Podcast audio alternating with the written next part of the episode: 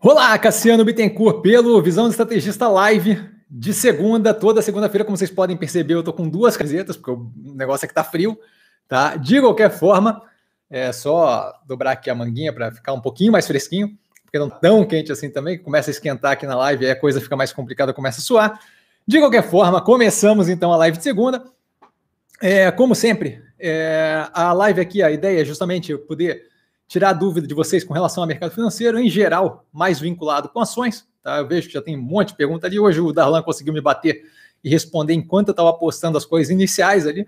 Tá super sagaz. De qualquer forma, a ideia aqui é justamente liberado para quem quiser perguntar o que é, interessar e sem nenhuma questão, não tem pergunta boba nem nada disso. Sempre começando com um disclaimer, aproveitando esse momento que está chegando a galera, né? É, o que eu falo aqui, minha opinião sobre é, mercado financeiro o que eu faço com meus investimentos, então não é de qualquer forma, modo em geral, é, indicação de compra ou venda de qualquer ativo do mercado financeiro. Eu sei que a galera que acompanha está cansada de ouvir isso já, mas é sempre bom é, renovar essa, esse disclaimer. Tá? Então a gente começa com uma apresentação para quem é novo. Meu nome é Cassiano Bittencourt, sou formado em Economia pela Fundação Getúlio Vargas do Rio de Janeiro, trabalhei um bom tempo com análise de crédito corporate pelo Banco Itaú, tá? E aí unidades externas também, então tudo que fugia da alçada do Itaú BBA e é, operações como Argentina, Chile, Uruguai, é, o BI, o Banco Itaú Europa, por aí vai. Tá? E além disso, também trabalhei pelo Banco Itaú é, com fundo de investimento offshore, mais na área de back-office tá? do que propriamente gestão. Mas, de qualquer forma, é um bom tempo no Itaú e hoje sou investidor e estrategista do mercado financeiro. E basicamente é isso. Tá?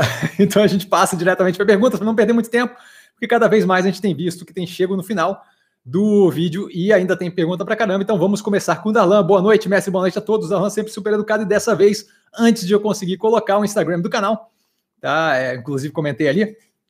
É, e o Gabriel, inclusive, já deu uma risada embaixo, agora retratou a risada. Retratar a risada é sacanagem. De qualquer forma, seguimos com o Gabriel. Boa noite, mestre. Boa noite a todos. Também super educado. Boa noite, Gabriel. Boa noite, Darlan. É, vamos para mais uma semana e mais uma excelente live de muito conhecimento. Fico muito agradecido e honrado com as palavras.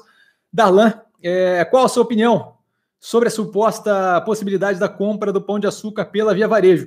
Então, acho que é, não é propriamente o, o, a Via Varejo comprando pão de açúcar, né?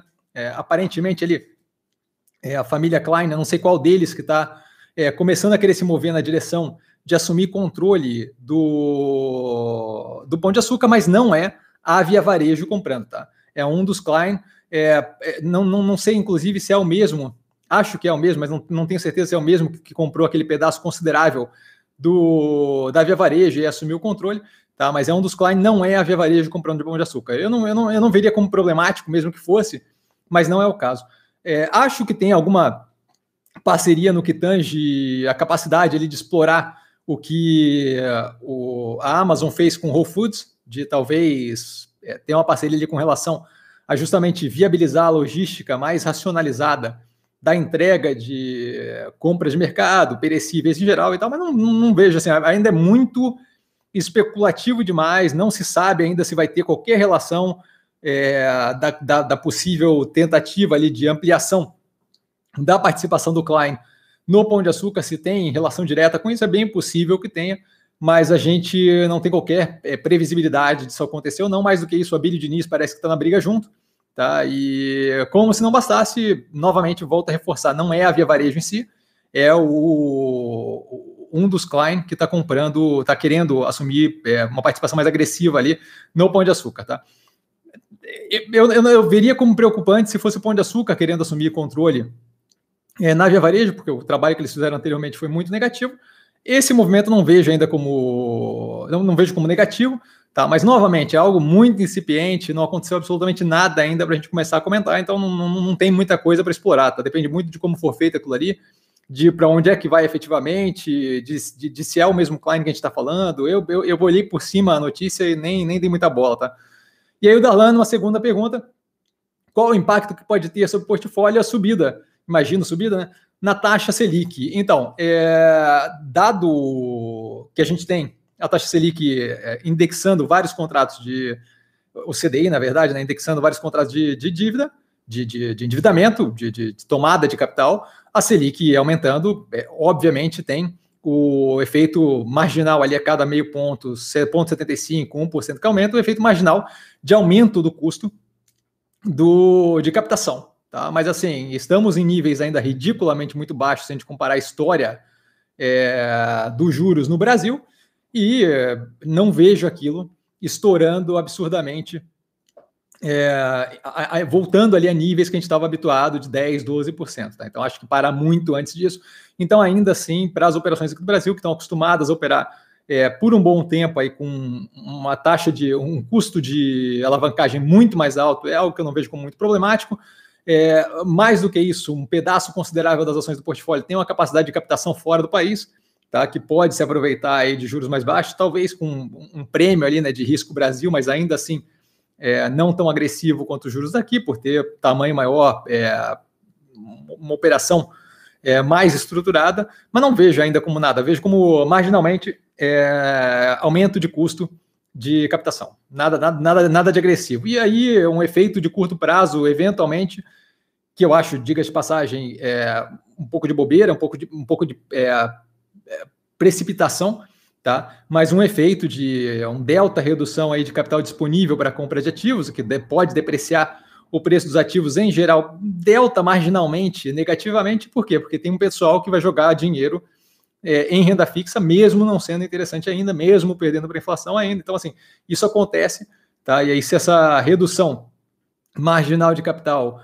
é, sair de ativos que a gente tem no portfólio, porque não tem como adivinhar de onde é que vão sair, Tá? Pode ser que deprecie no curtíssimo prazo ali o preço, não é algo que me preocupa, mas é um efeito que pode acontecer. Então, a princípio, até o momento, zero de preocupação. Tá? É, a, as coisas, ceteris paribus, tudo mais constante, desse jeito que está.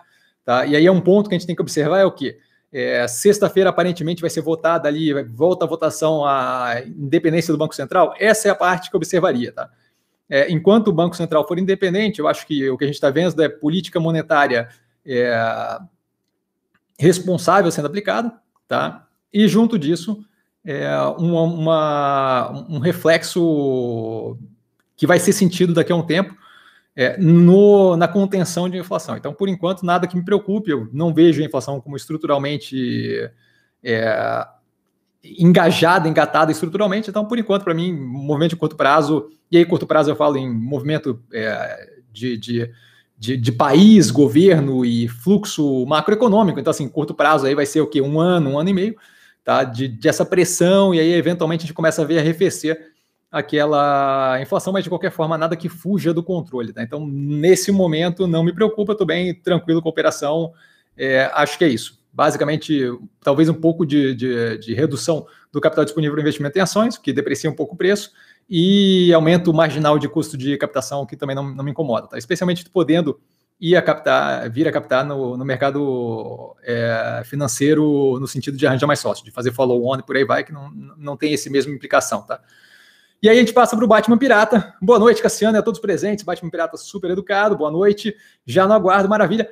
Cassiano, pretende entrar no ativo BR Partners ou só observando? Estou com o dedo coçando para comprar tudo que der. E aí, risadas, né? Então, como comentado, não sei quem foi que viu a última análise ou não, mas algumas pessoas já vieram me perguntar isso, e assim, a, a última análise fala basicamente qual é a questão, né? A questão não é o preço, a questão definitivamente não é o ativo, a questão para mim ali agora é pura e simplesmente o fato de que a gente tem aí um ativo que é, em grande parte ali, está é, tá numa situação de volume mais contraído, e a gente viu isso hoje. Hoje teve um, o, primeiro dia de negociação, tudo bem que a bolsa como um todo, durante o dia inteiro, passou com volume mais, mais, mais contraído, dava para ver pelos ativos de carteira, tá? mas assim, não é um volume que você espera para um primeiro dia de IPO, assim, você espera um volume mais agressivo, como dito, é, foi ali um, um, IPO de, se não me engano, 360, 400 milhões de reais, então não é como se fosse um IPO grande, isso foi comentado no vídeo do IPO e primeiro trimestre de 2021 do, é o mesmo vídeo, não né, um vídeo só, recente que saiu semana passada da BR Partners, justamente para se preparar para esse momento, e para mim, assim, o volume não aparenta que vai responder. Eu vou acompanhar aquilo ali mais alguns dias, mas assim, é, pelo que eu vi, tá, a gente não vai ter volume ali para ter um ativo que seja de fato não, é, como é que eu vou dizer, não especulativo. Tá? E aí, se for um ativo que vai se comportar de forma especulativa, movendo mais por fluxo monetário do que propriamente pela fundamentação da tese de investimento, não é um ativo que eu tenho interesse nesse momento. Tá? Então, eventualmente, se eles tentarem fazer um follow-on e aumentarem a, a e aumentarem a, a, disponibilidade de capital a mercado, aí eu acho que talvez seja algo interessante, como foi feito, inclusive, para o BTG Pactual. O BTG Pactual era um banco que tinha um volume consideravelmente baixo, e aí, de repente, eles começaram a fazer follow-on atrás de follow-on, e hoje em dia é um, é um ativo super negociado, e, e acho que é, um, é, como, como falado na análise no canal, é um ativo de fato que se leva em consideração. BR Partners é um ativo diferente, gostei bastante do ativo, como dito no vídeo da IPO, análise inteira, tá? É, veio com resultado continuamente positivo agora no primeiro trimestre de 2021, porém, entretanto, todavia, é um ativo que não tem volume, e aí sem volume, não, importa o quão positivo seja o ativo, acho que aquilo ali é, é mais um risco é, de passar por oscilação baseada em volume monetário de mercado que propriamente é algo positivo médio e longo prazo. Né? Então, enquanto aquele volume estiver baixo, não é um ativo que me interessa. Vou acompanhar, mas a princípio não tem qualquer interesse ali, tá? Novamente, nada a ver com a operação em si, 100% a ver com baixo volume, tá? Selmo, acredita que B, BRK, né, Brasil Brokers, é, seria um case para médio prazo, visto que o mercado imobiliário está voltando a aquecer? Então, assim, novamente, é, a gente, uma coisa que eu costumo dizer aqui é o quê? A gente não pode avaliar as coisas de uma forma uníssona ou homogênea, tá? Só um pouquinho. Só tomar um gole d'água aqui, tá pegando já. Então, assim, quando eu falo é, o mercado imobiliário, quando eu falo o mercado, o mercado de gado, quando eu falo é, o mercado de, de commodity agrícola, eu não posso falar disso como se fosse uma coisa só, certo? No mercado de commodity agrícola, tem o trading operando, tem o, fazendeiro que planta, eu tenho eventualmente o arrendador da terra, eu tenho a galera da semente, eu tenho o pessoal do fertilizante, é, é Ai, caramba, defensivo biológico, defensivo químico e por aí vai. Então, assim, cada um deles está passando por um momento de mercado diferente e às vezes é positivo para um, não é positivo para outro e, e vice-versa, tá? A Brasil Brokers ali, sendo corretagem de imóvel, eu, eu acho, eu acho perigosíssimo, tá? Por quê? Ah, o mercado imobiliário está bombando. Sim, mas a gente tem cada vez mais esse tipo de negócio, estilo corretagem de imóvel, sendo substituído por algo menos pesado e menos dependente de corretor, estilo quinto andar. Tá? A gente tem visto a Quinto Andar ganhar bastante é, presença nacional, expandir bastante o negócio. Já tem uns dois anos aí que eles estão bem agressivos no mercado. E eu vejo aquilo ali como um modelo de negócio mais viável. Tá? Eu acho que corretagem em geral de seguro, é, de imóvel, é, de plano de saúde vai cada vez mais tá, é, ser tomado por sistemas mais automatizados, muito vinculados à inteligência artificial e que vão justamente é, reduzir ali a quantidade de mão de obra, a quantidade de é, capital humano necessário para operar esse tipo de coisa. Vejo a Brasil Brokers ali um pouco mais, faz, faz tempo que eu não olho para ativo, mas eu vejo eles um pouco mais atrasados nesse tipo de coisa, no sentido de é, funcionando muito num modo é, Lopes Brasil, um modo mais antiquado, tá? É muito vinculado ao uso de capital humano e por aí vai. É, não acho que é o, o, o jeito de se expor ao mercado imobiliário o mercado imobiliário está tá, tá aquecido? Pô, com certeza. Eu estou comprado em é, três é, construtoras. É, esse é o jeito de estar tá, é, exposto ao mercado imobiliário, certo? Ali está de fato funcionando, o resultado está melhorando. Tem aí um outro choque de curto prazo causado pelo, pelo efeito Covid, com certeza, mas médio e longo prazo, não só aquelas dali, tem outras operações que eu analisei ali, o quarto trimestre, terceiro trimestre, que a gente vê a evolução paulatina e justamente um, um encaminhamento bem positivo dessas operações, é, indo num, num, direcionamento de justamente aproveitar esse mercado. A gente ainda tem juros muito baixos, por mais que crescente, ainda tem uma demanda agressiva por, por moradia. Então, assim, até, como, até por, por imóvel como investimento, não acho que correta, corretora é o caminho para ir, tá? É, Fabrício, boa noite. Mosaico vai ou não vai subir mais? Like dado. Então, Fabrício, o que, eu vejo assim, é, eu, eu não estou preocupado com o curto prazo do ativo, tá? É, como, como colocado na análise do primeiro trimestre de 2021 do, do, da empresa no canal, é, a gente vê ali uma empresa bem engatada, tese bem alinhada. A, a, o subir ou não subir do ativo depende de, eventualmente, é, o mercado ver aquilo ali, ou a, a empresa é, mostrar um delta mais de algo interessante, que o mercado veja como interessante e, eventualmente, o fluxo monetário venha naquela direção o, a oscilação de curto prazo, para mim, pouco importa. O que importa é o que está por trás daquilo, certo? Quando eu estava é, vendo via varejo derreter dos, dos R$ reais aos R$ 3,98, é uma queda violenta de um ativo que para mim não fazia sentido. não estava subindo naquele momento, eu estava comprando, certo? Então, assim, é, o vai ou não vai subir só com bola de cristal para saber. Eu vejo ali uma tese bem amarrada, não vejo motivo para o derretimento do preço, acho que a empresa está super alinhada e acho que tem aí é uma sequência de teorias, especialmente com relação a ah, o Google já faz isso, é, a Amazon já faz isso, não precisa mais de comparação de preço, que eu acho que não casam com o que a empresa está demonstrando, que é crescimento de base de usuário, usuário ativo e por aí vai. É, a empresa tem um resultado um pouco mais tomado por um gasto mais agressivo com marketing, como comentado no, na análise do canal. E aquilo é uma estratégia que a gente vai ver. A gente está vendo o crescimento paulatino, mas a gente vai ver explorada e indo mais à frente à medida que vai passando o tempo. Eu estou zero preocupado, vejo a gestão bem alinhada, acho que eles estão indo num caminho super positivo. Eventualmente isso demora para acontecer. A gente viu o Ambipar recentemente, tinha um plano todo bonitinho, maravilhoso na minha visão. A empresa derreteu do preço da IPO, é, eu comprei mais e hoje em dia a gente está aí com 70%, 50% de ganho, dependendo da posição que eu tenho em carteira.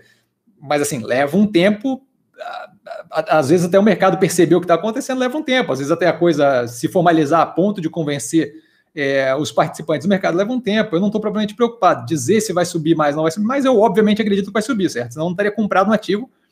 É, se cair um, um, percentual considerável ali do que a gente teve no IPO, eu vou alocar mais capital, estou zero preocupado com isso. Não vou ficar tochando capital agora, porque está muito perto, o preço está muito próximo do que foi o preço definido do IPO, e eu estou comprando naquele preço, não vejo por que ampliar a posição sem a possibilidade de redução de preço médio, até porque a gente viu inúmeras possibilidades de fazer isso em várias outras operações.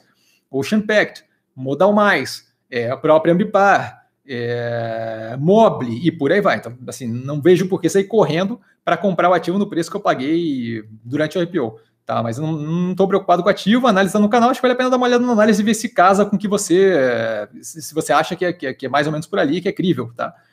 Eduardo, boa noite, Cassiano, e a todos. Boa noite, Eduardo, super educado. Você está pensando em fazer caixa maior, vendendo ativos para aproveitar eventuais oportunidades nas eleições de 2022? Então, é, eu, eu não costumo fazer caixa para aproveitar algo que eu não sei se vai acontecer, certo? Eu não sei como é que vai ser é, o cenário eleitoral para 2022 e estamos ainda em junho de 2021. Então, acho que ainda tem um tempo considerável. É, a, a, gente ainda vai ver muita coisa acontecendo, tem muito caminho para desenvolver, tem toda uma pandemia que ainda está em andamento. E eu acho que antes dessa pandemia sair, é, antes, antes de chegar no momento eleitoral, a gente ainda tem todo aquele lado positivo, tá? De acho eu, tá? Vejo eu assim, é, de subida de mercado financeiro que a gente vai ter uma vez que de fato é, a gente tiver uma confirmação de andamento de vacinação e de fato toda a população brasileira vacinada, e a gente está chegando cada vez mais perto disso. Os Estados Unidos hoje divulgou é, uma oferta, parece que vai ser uma, uma, uma, um envio maior ainda de milhões de doses aqui para o Brasil do que eles estiveram sobrando lá é, resolve o problema? Não resolve o problema, mas cada vez mais a gente está vendo que demanda pela vacina está tá começando a ser suprida de uma forma um delta mais rápida. A gente está recebendo vacina paulatinamente. E diferente dos Estados Unidos, aqui no Brasil, pelas pesquisas, 90, 90x% dos brasileiros estão querendo se vacinar. Então a gente não vai, por exemplo, ter todo aquele movimento é, anti-vaxxer que tem americano, é, onde as pessoas não querem se vacinar por inúmeros motivos, e isso não é o ponto, tá? É, mas a gente não, não deve ter aquele movimento anti-vaxxer aqui no Brasil, o que é bem positivo. Então, tendo oferta de vacina aqui no Brasil, a gente deve ter justamente as pessoas tomando. Isso acontecendo, a gente deve ver uma, uma, uma normalização da situação, pelo menos em parte, redução de mortalidade e por aí vai, tá? É muito agressiva aqui no Brasil. A hora que isso daí acontecer, e deve ser pelo planejamento, eu imagino, assim, a gente está vendo cada vez mais anteciparem é, cronograma de vacinação. Não acho que tem que levar aquilo ali como certo, tá? mas a gente está vendo alguma tendência. Então, assim, se for até o final do ano, ainda assim a gente está muito antes de um período eleitoral, certo? Esse muito antes vai cada vez mais se mostrar positivo, e aquilo ali eu acho que ainda tem um considerável é, efeito positivo para ser sentido pelos ativos. Então, não acho que é propriamente o momento de sair vendendo nada baseado em algo que pode acontecer. Pode acontecer, por quê? Porque a gente não sabe qual é o cenário eleitoral, certo? É, se a gente tem um cenário eleitoral onde eh, começa-se a ter uma briga para mostrar para a galera do centro, ali, os 40% que não são nem esquerda nem direita, é, se a gente começa a ter uma briga para mostrar, olha, eu, eu vou levar a sério a economia, eu vou é, botar é, ministro da economia top, e dos dois lados, tanto do lado do, da, da situação quanto do lado ali da, é, do, do, Lula, né, que é o que é o, que é o incumbent agora, que é o que é o, que é o, que, é vem é, é, o competidor, na verdade, né? é, que, que, que, vem aí para com mais força neste momento, a gente não sabe se vai ter uma terceira via, não, mas nesse momento, se os dois começam a brigar para encantar aqueles 40% do centro através de demonstração de seriedade com tratamento econômico, talvez não tenha propriamente o fim do mundo é, na Bolsa, nenhuma uma, uma, nenhuma repulsa muito grande, nem a proposta esquerda-centro, nem a proposta direita-centro. Então, assim, é, não, ainda é muito nublado o quadro para a gente começar a tomar, de, a tomar decisão baseada nisso agora. Então, acho que nesse momento o foco é ver o quê? Evolução de vacina que vai afetar positivamente o portfólio como um todo. A partir daí, chegando naquele platô de evolução que a gente imagina, baseado numa volta à normalidade, aí a gente começa a tomar decisão baseado no que a gente vê de possível cenário para o mercado financeiro durante o período eleitoral. Nesse momento, eu estou ali com próxima, próximo, dependendo dos portfólios, entre 7% e 12% liberado, tá? É, entre os portfólios que eu tenho em carteira. Então, uma quantidade muito leve, aliviada e muito mais para poder justamente tomar decisões como a da semana passada de compra da Modal 11, dobrando a posição. Tá? Então, por enquanto, não estou fazendo nada disso. Acho que ainda temos bastante é, coisa positiva para acontecer para depois querer, de fato, se preocupar com a evolução de, de cenário eleitoral, que ainda não está nem um pouco claro. Tá? A gente tem aí uma ideia do como seria hoje, mas tem algum tempo para que aquilo mude consideravelmente. Tá? Inclusive, como falado no compondo da tese, o comentário do, do Lula com relação a romper teto de gasto é algo que muda consideravelmente é, neste momento, o para onde ele iria. Né? Até aquele momento ali, poderia ser que a gente tivesse é, um economista mais sério assinando como ministro da Economia. Posso falar, posso, posso comentário sobre romper teto de gasto? Acho que não fica tão tranquilo. Então a gente tem que ver como é que vai ser o comportamento daqui para frente, porque ele, por incrível que pareça, político não tem muito uma ele, ele não fica com a mesma opinião eternamente porque ele está preso naquilo por, por, de fato, valor e, e eu quero. É um negócio que, que muda à medida que o jogo vai mudando. Tá? Então, acho que a gente tem que ter um, uma paciência aí, aguardando e vendo o que vai acontecendo paulatinamente. Espero ter sido claro, Eduardo. É, Samer, boa noite, Cassiano, boa noite a todos, super educado, Samer, boa noite. PC, boa noite, Cassiano, boa noite, senhoras e senhores. PC também, super educado, boa noite, Samer, e boa noite, PC. Tiago, boa noite, mestre, boa noite, Tiago acha soja 3 interessante no preço que está, olha, é aquilo que eu costumo falar, tá? É, a soja 3 é a boa safra sementes, está analisado no canal. Eu, obviamente, vejo como bom ativo, eu tenho em carteira e não penso em me desfazer tão cedo. Opa, desculpa, bati aqui.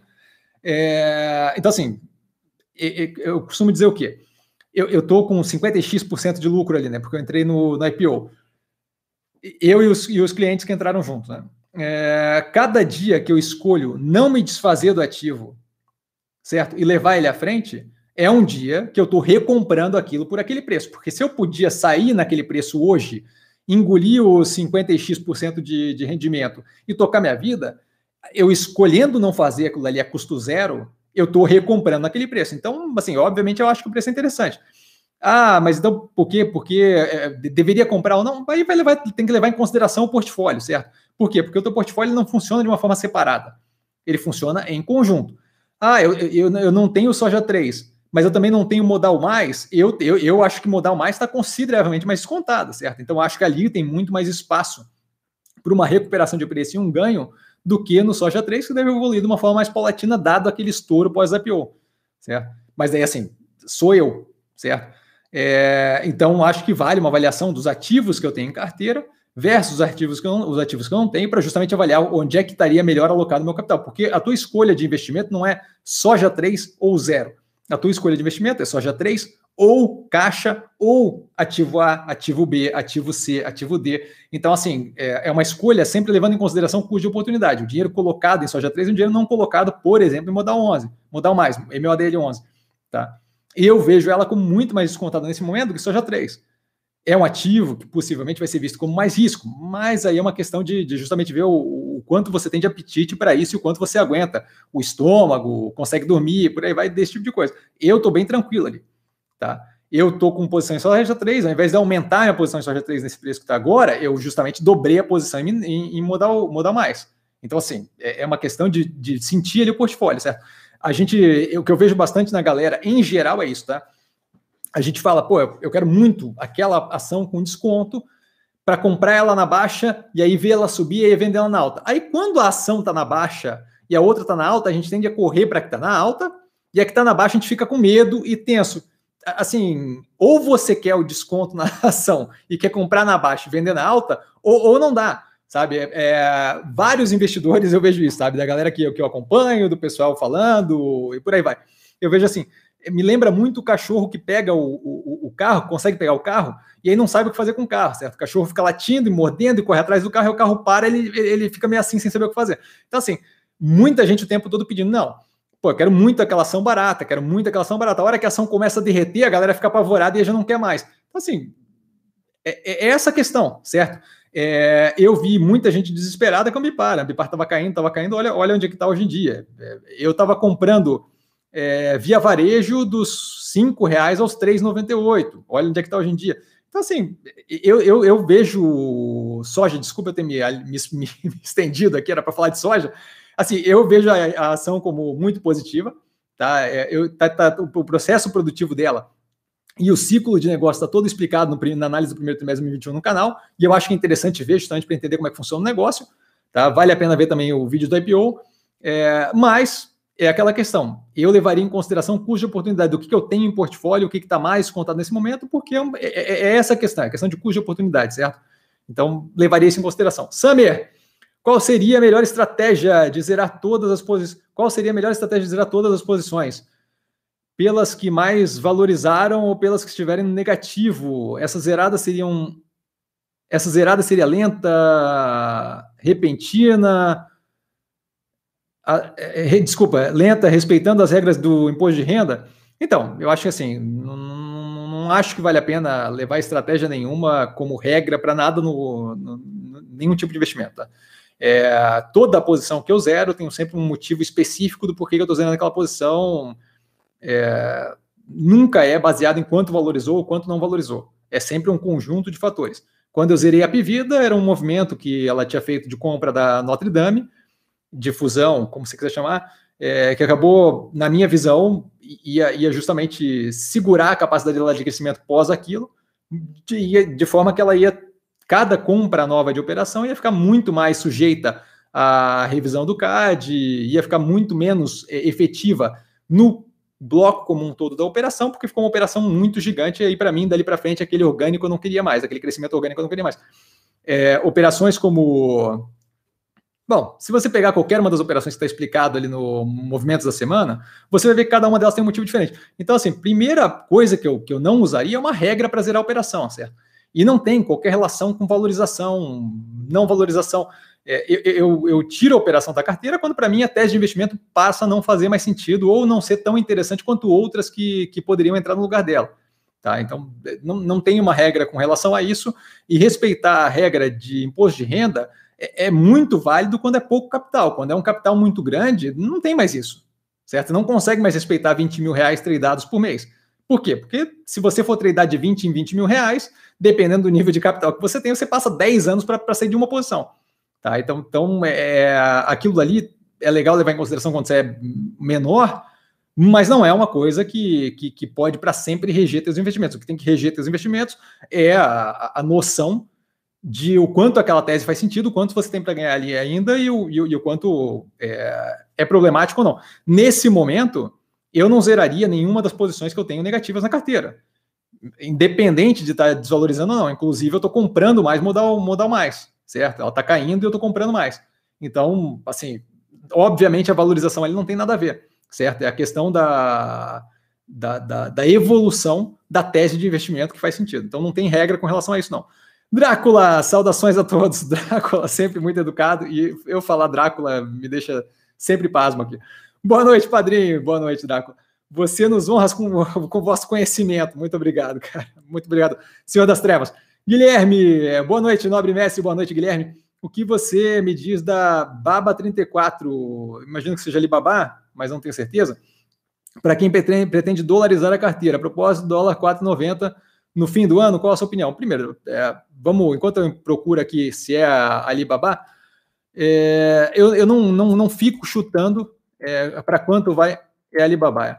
Enquanto eu não fico chutando para quanto vai o dólar, porque é simplesmente irreal querer adivinhar isso.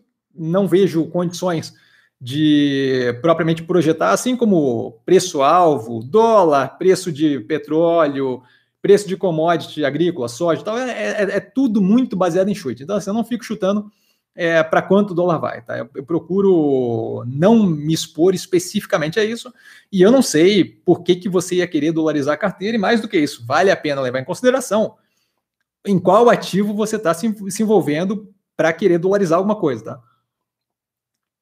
Se você quer se expor ao dólar, se exponha ao dólar.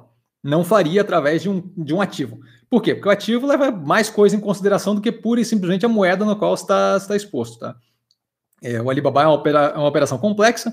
Eles tiveram algumas questões ali com a Ant Financial, que não é das, da, que não é das mais triviais. É, tem ali algum envolvimento do governo chinês metendo o bedelho ali dentro.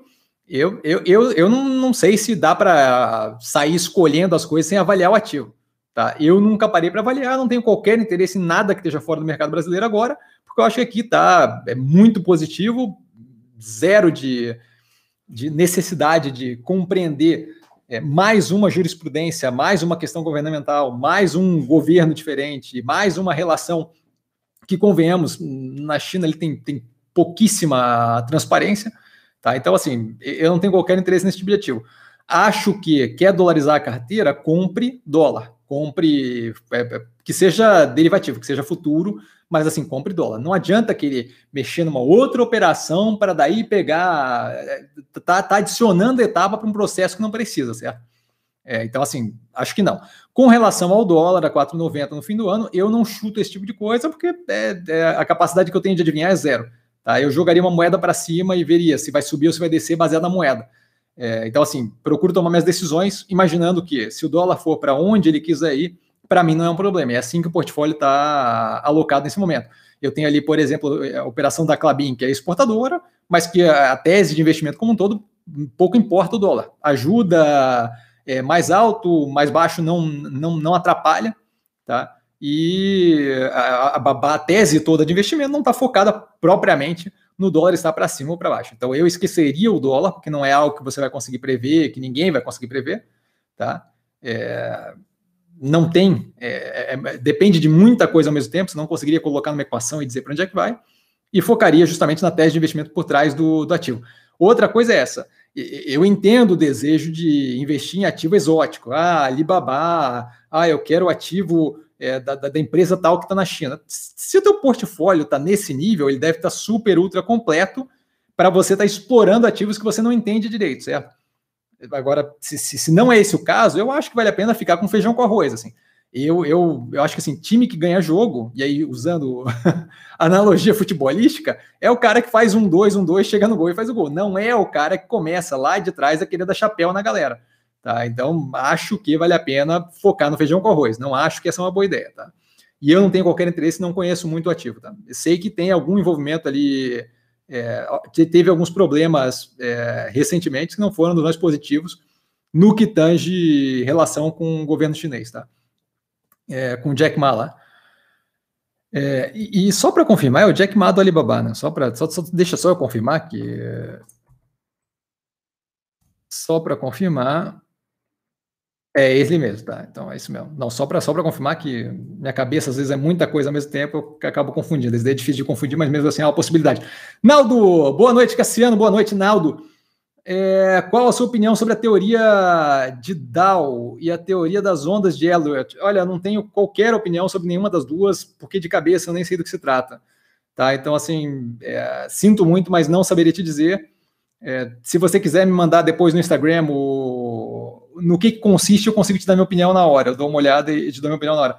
Mas a princípio, não, não, não, não saberia te dizer, não sei do que se trata. Tá? Não tenho a menor ideia do que se trata, e aí teria que ver. Teria que ver, manda no Instagram que eu, eu retorno para você, dizendo, retorno para você, se for o caso, posto, inclusive, no Stories lá, o que, que eu penso. Em geral, em geral, se no que tange mercado financeiro, eu acho que regra e equação e teoria fechada, como KPM, não sei o que, não é a coisa que mais funciona, mas é, é, manda para mim que eu dou uma olhada, tá? De, de cabeça não, não, faço ideia do que se trata, tá?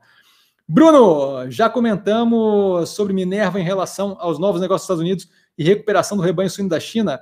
Não, não comentamos, Bruno. É, com relação à recuperação do rebanho da China, eu, eu, eu vejo é, informações aí que não me deixam tranquilos nem para um lado nem para o outro, tá? Então eu não estou certo nem de que tem uma recuperação muito forte. Os dados saíram dizendo que tinha recuperação era do governo chinês, então assim, não, não é como se fosse algo que desse para confiar cegamente e falar, não, com certeza recuperou. E o que a gente tem visto é, são informações estranhas, assim, porque o preço do suíno derretendo, é, isso daí, a princípio, tempos atrás, e essa é outra informação que não dá para tirar é, com certeza, mas a princípio, porque os fazendeiros estavam com medo do, de contaminação com febre suína e aí começaram a vender o estoque justamente para evitar que pudessem perder aquilo por causa de, ou perder valor por causa de febre suína africana. Então, assim, não saberia dizer se tem uma recuperação de verdade, se não tem.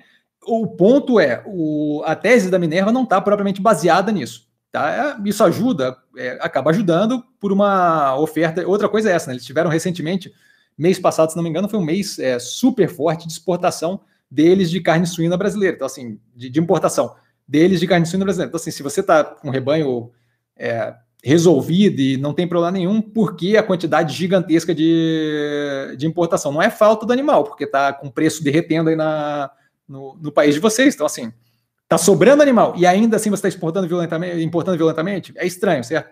Então, eu prefiro não, não assumir nada com relação à recuperação do rebanho suíno. Estou acompanhando paulatinamente e o, o, que for vai ser. Independente disso, eu não acho que essa é propriamente a questão com relação à, à Minerva ali. acho que eles estão indo é, numa direção bem positiva. A gente viu um primeiro trimestre bem positivo, especialmente considerando que a primeiro, o primeiro semestre do ano é sazonalmente mais fraco, tá? Mesmo com o mercado brasileiro é, muito fraco, a gente viu a Minerva com um resultado bem positivo. Tá? Eu acho bem positivo a questão do, da ampliação, a liberação agora né, de produto processado, de carne processada, para os Estados Unidos. É um mercado que está justamente com estímulo fiscal, com capacidade de gasto considerável, com é, é, consumo agressivo, saindo agora de, uma, de um momento de pandemia, de lockdown mais, mais severo e começando a abrir food service, acho que vai poder se aproveitar bastante, mas novamente, a gente tem que ver como desenvolve, acabou de acontecer, não vamos ver muita coisa além de talvez eles falando sobre na teleconferência desse trimestre, certo? Porque a gente está no dia 21 do 6, a gente está fechando o trimestre e isso acabou de acontecer. Tá? Então, assim, é, é algo que a gente. É, é, é, é estamos no momento mais positivo agora do que estávamos anteriormente. O quão positivo é, a gente vai ter que ver à medida que a coisa desenvolve. Mas, novamente, estou super tranquilo com a operação, acho que eles estão indo numa direção bem positiva. Vale lembrar que temos aí um monte de coisa acontecendo e que isso daí deve ter um reflexo à medida que a gente vai paulatinamente galgando abertura de mercado, possível compra de operação na Austrália. Eu estou curioso também para ver o, o, reflexo mais agressivo daquele acordo com a Salic de de fornecimento direto para os Emirados Árabes. Então, assim, tem, tem um monte de coisa desenvolvendo. Acho que vale a pena dar uma olhada na análise do canal, porque ali é, é explicado mais a fundo, passo a passo, de justamente para onde está indo, e é uma análise de 19 minutos, 18, 19 minutos, tá? É, mas estou tranquilo sobre Minerva, acho que é positiva a questão dos Estados Unidos, não arrisco dizer como é que está o rebanho da China, e não é o foco da, da operação, tá? Acho que a gente está indo bem, é, independente da China ter ou não ter suíno, isso inclusive é algo comentado paulatinamente 300 vezes durante a teleconferência deles, tá? Marcos, boa noite, Cassiano, boa noite, Marcos. Qual a sua visão sobre pão de açúcar? É, valeu. Então, eu, eu não. O setor ali de. Uh, o setor de supermercado não é um setor dos que mais me agrada nesse momento, em grande parte porque eles tiveram um momento bem positivo durante a pandemia, porque a gente não tinha outras opções, certo? Então você tinha que acabar comendo é, muito em casa, era menos, o food service sofreu e eles acabaram recebendo bônus ali, porque você tem a mesma quantidade, você tem que alimentar, é, se alimentar igual, e você não tem mais a opção de restaurante, bar, pelo menos não na quantidade que você tinha antes. E com isso tiveram um benefício considerável momentâneo, tanto eles, quanto o Pão de quanto o Carrefour, quanto o é, Grupo Mateus e por aí vai, tá? A diferença é o que? Grupo Mateus opera com atacarejo, que é um modelo muito mais é, interessante, inteligente na minha visão, Tá? A mesma coisa acontece com o Carrefour e o Pão de Açúcar acabou de se desvencilhar dessa parte deles, transformando numa operação separada. Isso eu já acho que não é propriamente a coisa mais inteligente do mundo, você pegar a joia da coroa e, e botar de fora. Tá? Então, isso daí já me deixa menos interessado do que os outros ativos na, em questão ali. Tá? O Carrefour tem uma operação financeira, o Banco Carrefour, que eu acho muito interessante, que eu acho complementar à operação como um todo, diferente do Carrefour. Tá? diferente de pão do pão de açúcar. Então, assim, já, já torna mais interessante o Carrefour do que o pão de açúcar. O trabalho que o pão de açúcar fez é, em geral, com várias operações, desde a Cenova, via varejo, tal, não é propriamente um trabalho que mostra uma capacidade de gestão muito grande ali. Tá? É, eles fizeram basicamente um movimento, é, é, enquanto o Abílio Diniz saiu do, do Pão de Açúcar e explodiu o Carrefour para cima e super bombou, eles fizeram um movimento quase contrário. Então, assim, não é do setor, não é dos ativos que eu acho o mais interessante.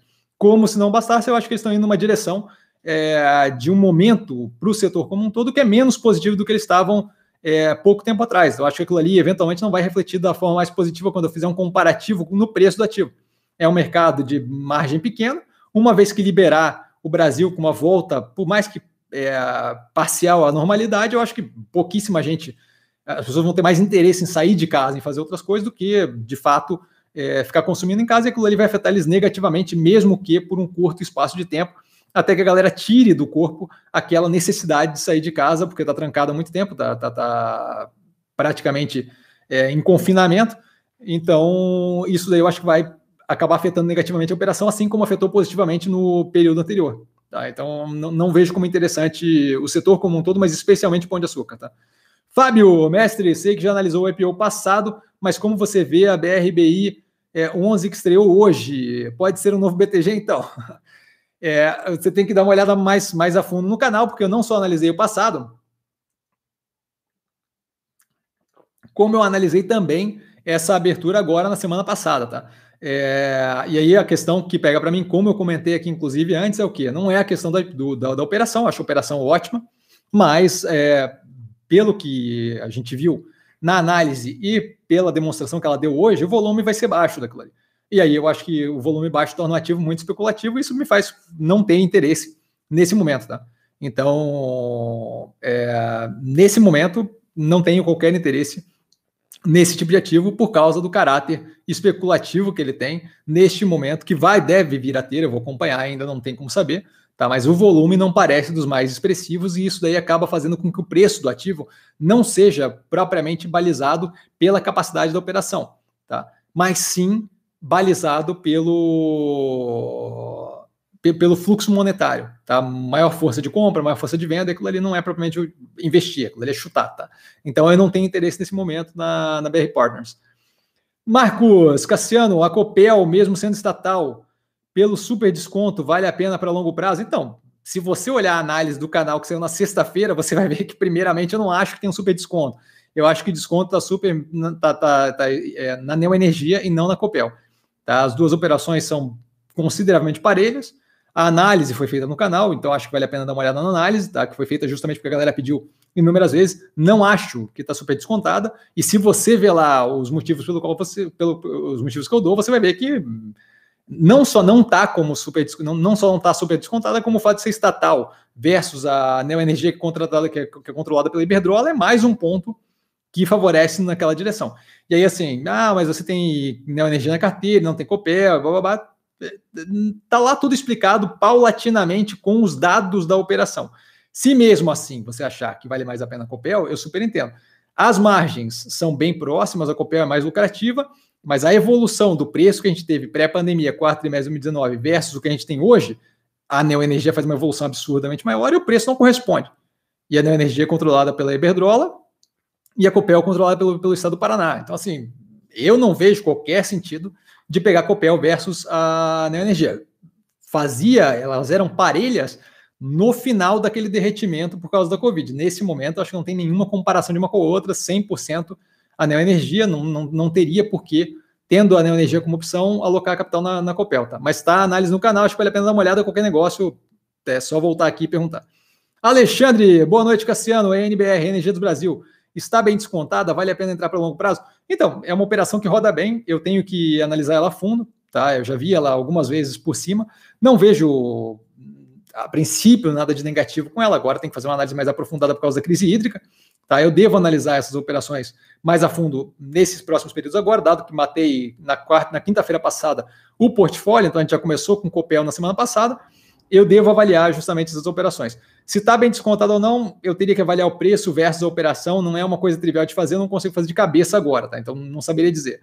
É... e com relação a entrar para longo prazo, o que eu tenho em carteira hoje é Engie, Omega Geração, Neo Energia. Neoenergia, é, tá, tá, tá, essa eu vejo como, como consideravelmente bem descontada. É uma operação que tem bastante a ganhar. A ENBR eu tenho que avaliar mais a fundo, mas a princípio, a forma que eles têm se colocado e o, a busca deles por energia renovável é algo que eu vejo como positivo. Tá? O que eu tenho que entender ali é como é que estão margem, alavancagem, potencial de crescimento, ouvir a teleconferência, tá? Então não tem como falar é, dessa forma assim, tá? Eu teria que ver justamente mais a fundo, tá? Então sinto muito assim que possível análise no canal, tá? Marcos Cassiano, Anel Grid, na sua visão, está no caminho certo? Está no caminho certo. A análise do primeiro trimestre de 2021 já está no canal, dá bastante tempo, diga-se de passagem. Vale a pena dar uma olhada, porque lá eu entro mais a fundo. Zero preocupado com ativo. Não estou preocupado com queda de preço de curto prazo, acho que está alinhada com o setor ali de cadeia de suprimento muito positivo, que tem muito a render para frente. Acho que é muito daquela imediatismo de mercado de querer que ela saia fazendo M&A, eles já falaram que não vão fazer assim, que vão fazer se verem é, atividades interessantes. Eu acho que eles estão evoluindo numa posição bem legal, estão indo com calma e justamente buscando operações que façam sentido. Diga de passagem, foi o que a Ambipar fez. É, e todo mundo ai, não, não vale a pena, blá, blá, blá, é a mesma coisa, assim, é, a galera quer estilo local web, que o cara saia comprando tudo quanto é empresa, de tudo quanto é caminho possível, e agora a local web, por exemplo, está falando de virar opção no crédito, que eu não vejo qual é a lógica ali da ligação com a operação deles, é, mas está todo mundo feliz e a ação super sobe. Eu não, não, não, vejo dessa forma, eu acho que é mais médio e longo prazo, e eu gosto da forma que a Neogrid leva os negócios dela, está posicionada num, num, num setor bem importante, que cada vez mais está sendo questionado e que cada vez mais vai ser justamente o, o foco é, de várias operações aí, que é o setor de cadeia de suprimentos supply chain, tá? Então, estou bem tranquilo, vale a pena dar uma olhada na análise que está no canal. Anderson, boa noite a todos, boa noite, Anderson, super educado. Selmo, Cassiano, muito obrigado pela atenção, sempre às ordens, Selmo, sempre um prazer. E Marcos, é, Cassiano, você já analisou Rani, papel e celulose? Já analisei, está no canal. É, deixa só eu ver qual é o trimestre, que eu já consegui te dizer. O segundo, segundo trimestre de 2020 está no canal. Estruturalmente, não vejo por que investir nela, é, tendo a opção da Clabin. Tá? Então, mas vale a pena dar uma olhada lá, está analisado no canal. Aliás, galera, assim, ó, tem uma, uma lupinha no canal. Quando entra na página do canal, tem uma lupinha para buscar só no canal. Então, assim, se digitar o código, todas as, as, as operações estão sempre com código lá. Tá? Então, se digitar Rani 3 ali na busca do canal, vai encontrar o vídeo facinho, tá? Mas está lá analisado o segundo trimestre de 2020 e eu falo justamente estruturalmente versus a Clabin, tá? Não, não vejo por que alocar nela e não na Clabin. Fabrício, obrigado pelo conteúdo, pelo comentário mosaico. Parabéns pelo trabalho, Fabrício. Muito obrigado, sempre às ordens. Jorge, Boa noite, Cassiano. Boa noite a todos presentes. Jorge, super educado também. A galera é super 10 aqui. Marcos, Cassiano, você comprou Sula 11, ainda está com desconto? Eu não analisei Sula 11 ainda, acho que está confundindo com Porto Seguro. Tá? Não comprei Porto Seguro, tem análise no canal.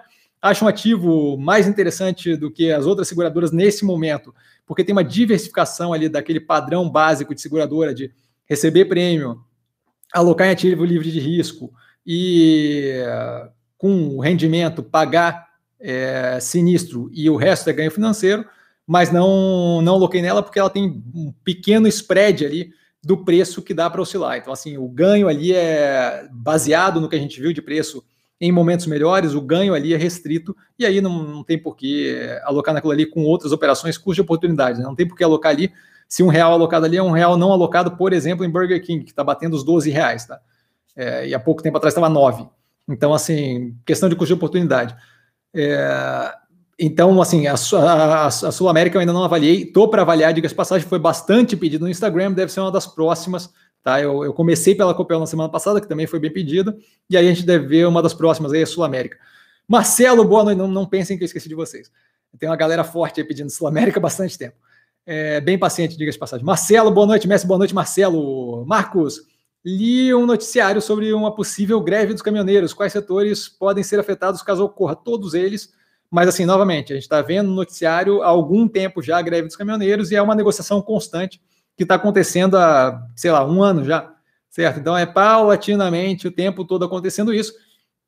Existe a possibilidade, se tiver greve dos caminhoneiros, com certeza o país como a gente viu em 2018, o que, que acontece, se não me engano foi 2018, a gente viu o que acontece quando, quando, quando para tudo. Não, não sei se essa é uma possibilidade. A gente está vendo um esforço do executivo bem agressivo para não ter qualquer problema que afete a popularidade dele. A gente está próximo do ano eleitoral. Ele, o executivo não se mostra muito incomodado com fazer uma atitude ou outra populista. A gente está vendo aí a tentativa forte de ter reajuste para servidor público. Então, assim, é, não vejo por que ele não se esforçaria para segurar esse tipo de coisa, porque se acontecer isso, é, deve afetar agressivamente a popularidade dele indo para uma eleição em 2022. Então, acho que não acho que não é algo com a maior possibilidade de ocorrer, porque vai ser feito o que tiver que ser feito, certo? A gente viu é, meter a mão no, na presidência da Petrobras por causa desse tipo de rolo, tá? Não é, não, não foi de graça que foi trocado o presidente da Petrobras, foi justamente por causa desse tipo de negociação. Então, assim, é, não acho que vai deixar solto ocorrer greve, tá? Então, acho mais fácil haver política populista sendo implementada para satisfazer os caminhoneiros, que a gente tem visto uma, uma tentativa paulatina de acontecer com relação ao preço do diesel, etc. Acho mais fácil isso ocorrer do que a greve dos caminhoneiros. Então, por enquanto, não vejo provavelmente como algo que é, tá para acontecer. Mas é algo que tem que acompanhar para negociar. Se, se acontecer, a gente viu o que aconteceu em 2018. Para tudo e é, é um efeito negativo de curto prazo, é, que aí vai depender de quanto tempo se estender, mas não é positivo. Tá? Não é positivo não é estrutural e, e, e, perene, não vai matar ninguém, mas é um problema de curto prazo. No curto prazo, com certeza vai afetar negativamente tudo quanto é ativo do portfólio.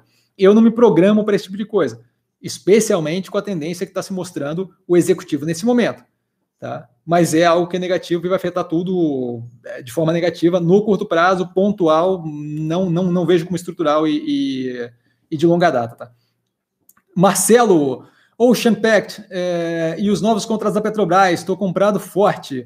Então, acho que é positivo, não acho que é a definição do negócio como um todo, mas se não me engano, aquilo ali corresponde a aproximadamente 10% do backlog, né? um pouco menos, acho que 10% do backlog. Então não deixa de ser algo que, de fato, complementa ali, a operação de forma bem positiva, médio e longo prazo. A gente vem comentando isso, a negociação que eles têm tendo com relação a vários contratos há algum tempo, e, novamente, acho que é, é mais do mesmo, é a operação indo na direção correta e paulatinamente é, mostrando a que veio, e justamente o mercado cada vez mais deve acordar para aquilo, tá?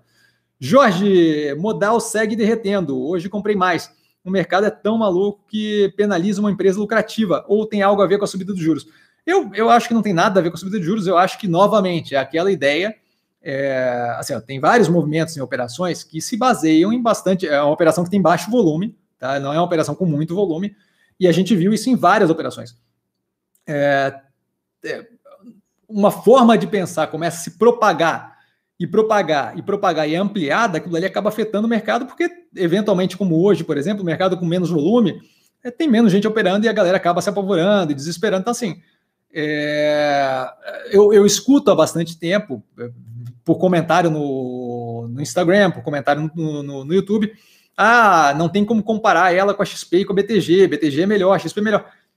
Então, assim, se, se, se, se vão comparar é uma operação de uma startup fintech com operações maduras como XP e BTG, não tem como fazer, de fato, vai parecer que é menos, que, que, que é bem pior. Eu acho que a taxa de crescimento ali é outro nível de taxa de crescimento que o BTG, por exemplo, mas, novamente, isso eventualmente a realidade se impõe. Se vai demorar um pouco mais, um pouco menos, eu agradeço o desconto no curto prazo que me deram para dobrar a posição.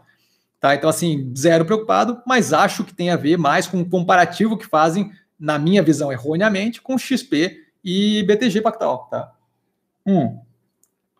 XP, BTG Pactual eu já vi, inclusive, comparar com o Inter, com o Inter. Não acho que tem comparação, tá? É, nem o tipo de, a, a, forma como nasceu a empresa, nem nada disso, tá? Então, assim, é uma questão de, eventualmente a gente vai ver quem dá certo, certo? O longo prazo vai dizer se, se, se eu estou viajando ou, ou, se o mercado está viajando. Ambipar foi assim, Via Varejo foi assim, e por aí vai. Então, assim, eu estou zero preocupado, mas vamos ver. Mas não acho que é os juros, não, tá? É, e acho que assim, a questão de seguir derretendo, vamos dar espaço. A gente já viu que ali tem uma volatilidade grande. Então vamos dar espaço entre uma comprada e outra para justamente poder aproveitar aquela derretida do preço médio, certo? Vocês viram que eu comprei preço do, do IPO e fui buscar ela só nos 16,05, é de 20,01 para 16,05. Então, assim, ativos que têm esse volume mais baixo, que ainda estão muito cheios de burburinho em cima, vamos dar um espaço para entrar para justamente poder aproveitar esse negócio e não encavalar tudo de uma vez só e ficar sem, sem, sem caixa para poder fazer mais preço médio para baixo. Tá? Espera aí que eu me perdi aqui. Muniz, É, boa noite, Cassiano. Boa noite, Muniz. É, quais as vantagens competitivas da Boa Vista? Não seria um setor com facilidade de concorrência, tal como o setor da Cielo? Qual a diferença competitiva da Boa Vista? Então, isso daí está tudo explicado na análise do canal. Tá? Eles estão. Primeiro, não, não, não vejo a, a, comparabilidade com a Cielo, porque a Cielo está tá num, num, num setor é, que está morrendo. Tá? O setor ali de intermediação financeira, cada vez mais aquilo ali está sendo englobado é, como parte do serviço prestado é, em operação em geral. Você vê Apple Pay e por aí vai, bobá. É, é, Tencent, Pix, tá? O sistema ali do Pix não, não precisa de maquininha nem nada, tá? Então, assim, ah, por enquanto ainda é muito incipiente. Sim, mas é uma questão de, de você imaginar um pouquinho a evolução que você vai ver que não vai mais precisar de intermediário. Por quê? Porque intermediário cobra um preço, custa uma taxa. E essa taxa é, é uma fricção que invariavelmente vai ser zerada, tá? Ou, ou vai ser levada próximo a zero. Pode ser que ainda exista um mercado desse, mas vai ser 200 vezes menor do que é, do que é hoje, tá? E uma vez que você tenha isso, menor fricção, menor cobrança por aquela intermediação, você vai começar a ver intermediário morrendo, morrendo, morrendo, morrendo, morrendo, ou ficando mais magro, mais magro, mais magro, ou sendo acoplado como serviço, como por exemplo Apple Pay, Samsung Pay, é, o app da Tencent e, e, e, por aí vai, tá? O, se não me engano, é o WeChat, não sei qual é o app que eles usam para fazer aquele pagamento por QR Code, mas a gente tem agora Pix e por aí vai, não é como se faltassem formas de pagar que não passam por aquilo ali. Ainda está muito sendo implementado paulatinamente, mas está sendo implementado e eventualmente vai para o buraco. A Boa Vista não tem nada a ver com essa operação, certo? A Boa Vista está indo, está migrando de é, uma parte mais prestação de serviço, de é, a, a, relatório de crédito e de é, taxa de inadimplência e por aí vai para analytics baseado é, no que eles têm ali de informação e agora mais é, ampliando ali a quantidade de informações, não só mais é, fechada a banco, mas possivelmente adicionando telecomunicação, luz, água, telefone, aquilo ali justamente fazendo o processamento daquele tipo de informação para gerar dado, para gerar informação que de fato faça diferença no meu negócio. Não é, não, não vejo como nenhuma relação com a Cielo, não é uma, ela não está intermediando, ela não está intermediando nada, certo? Ela está justamente gerando informação é, inteligível sobre, sobre uma questão que, por enquanto, ainda é muito vinculada a crédito e, e, e, capacidade de pagamento, mas cada vez mais vai ampliar. A gente viu a compra dela da operação ali com relação à fraude, que vai dar uma capacidade de análise um pouco mais ampla com relação a questões que não se resumem a, a, a crédito acho que vale a pena dar uma olhada na análise do canal, porque ela é dividida em várias áreas. Então, assim, é, especialmente na análise do IPO e do primeiro trimestre que tem depois do IPO, eu não lembro agora qual é o trimestre, mas está lá na, na, Se você pegar a última análise dela, na descrição tem todos os vídeos, tá? A primeira, que vem logo depois do IPO, tem toda uma análise justamente de cada uma daquelas áreas e do porquê que a gente está indo naquela direção. Então, acho que vale a pena dar uma olhada naquilo, mas não vejo qualquer relação com a Cielo, tá? Lucas, você já falou sobre técnicas de rebalanceamento? É, então, eu não sei muito bem o que você quer dizer com técnicas de rebalanceamento. Eu vou chutar aqui que eu, que eu entendi, tá?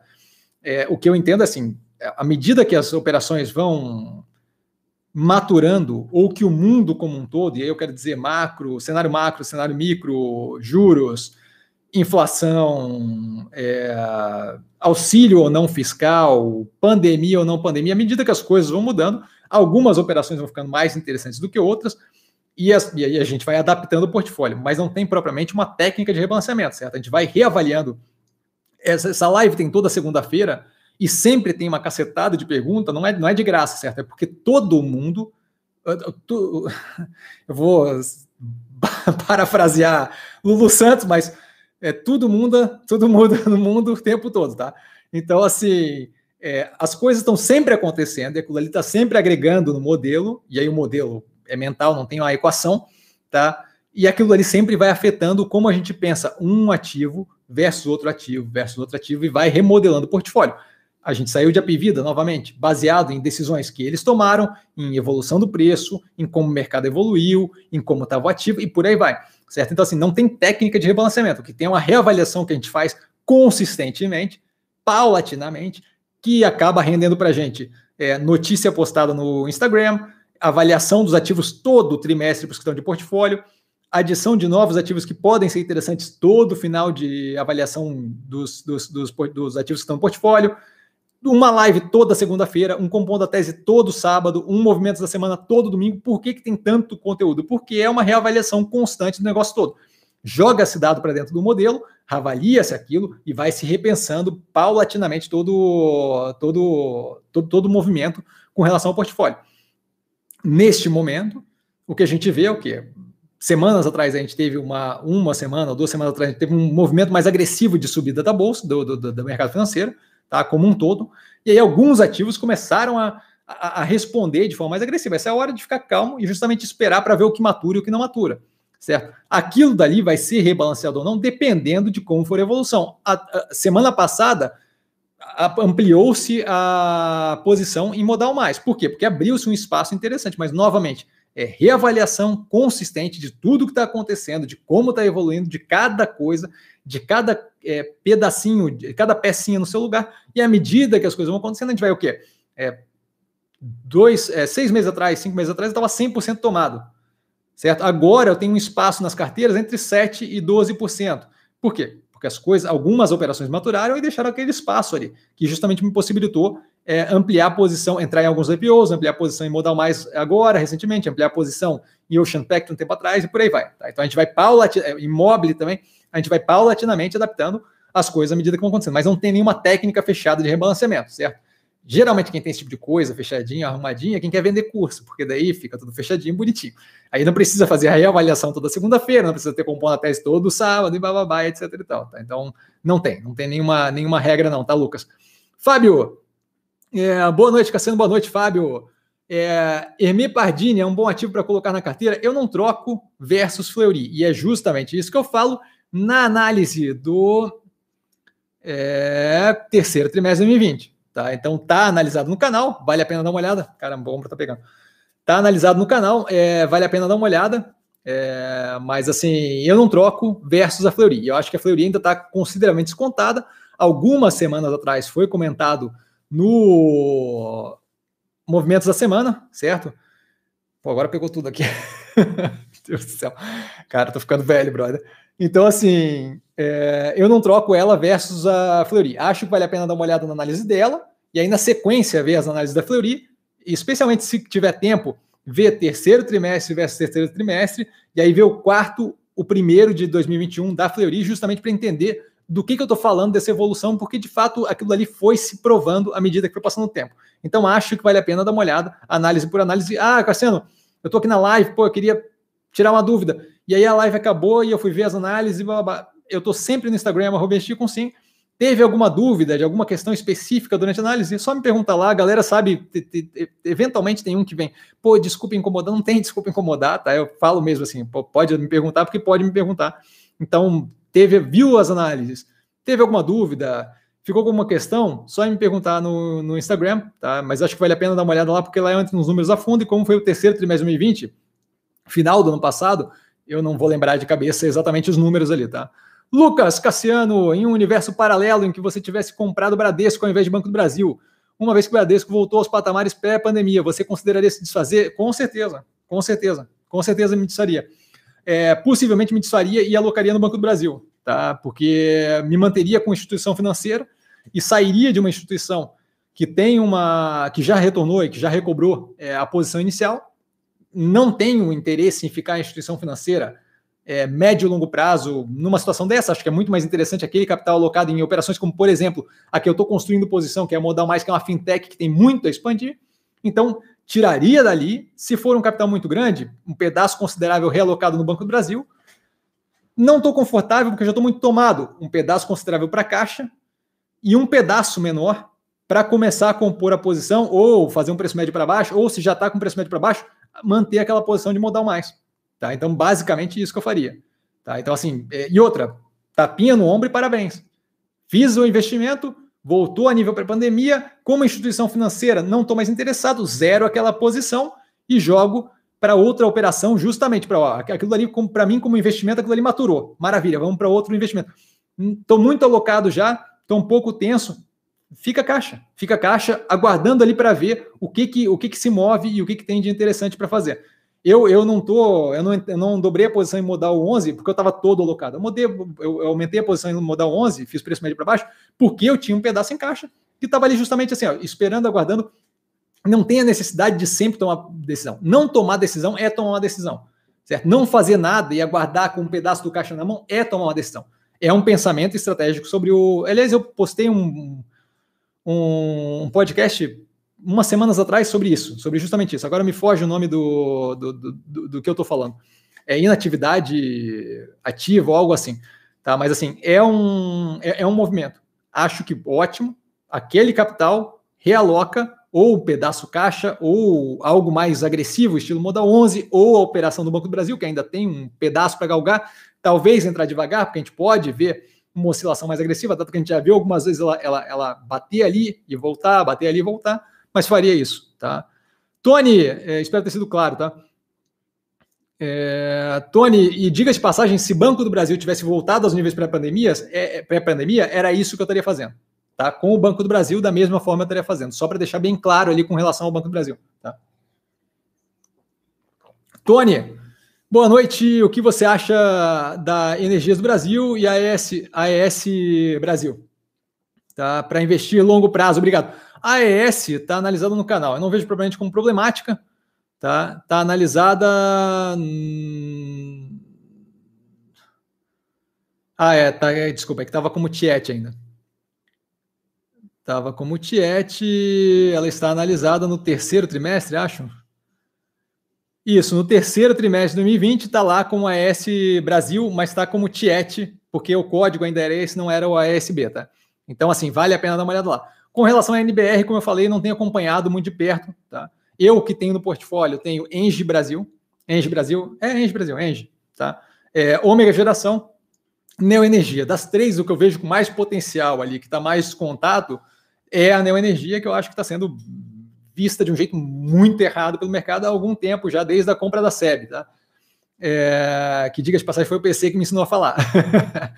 é, então, assim, é, não, não, vejo como negativas as operações, só acho que não é assim. É, não me chamou atenção o caso da SGT, e aí tem que ver a S Brasil, né, no caso, tem que dar uma olhada lá, porque eu não lembro exatamente o que, que me fez é, não ter tanto interesse. Acho que a, a, proximidade do tipo de operação com a Engie, talvez, é, mas vale a pena dar uma olhada na análise do canal, porque eu vou responder isso lá com certeza, tá?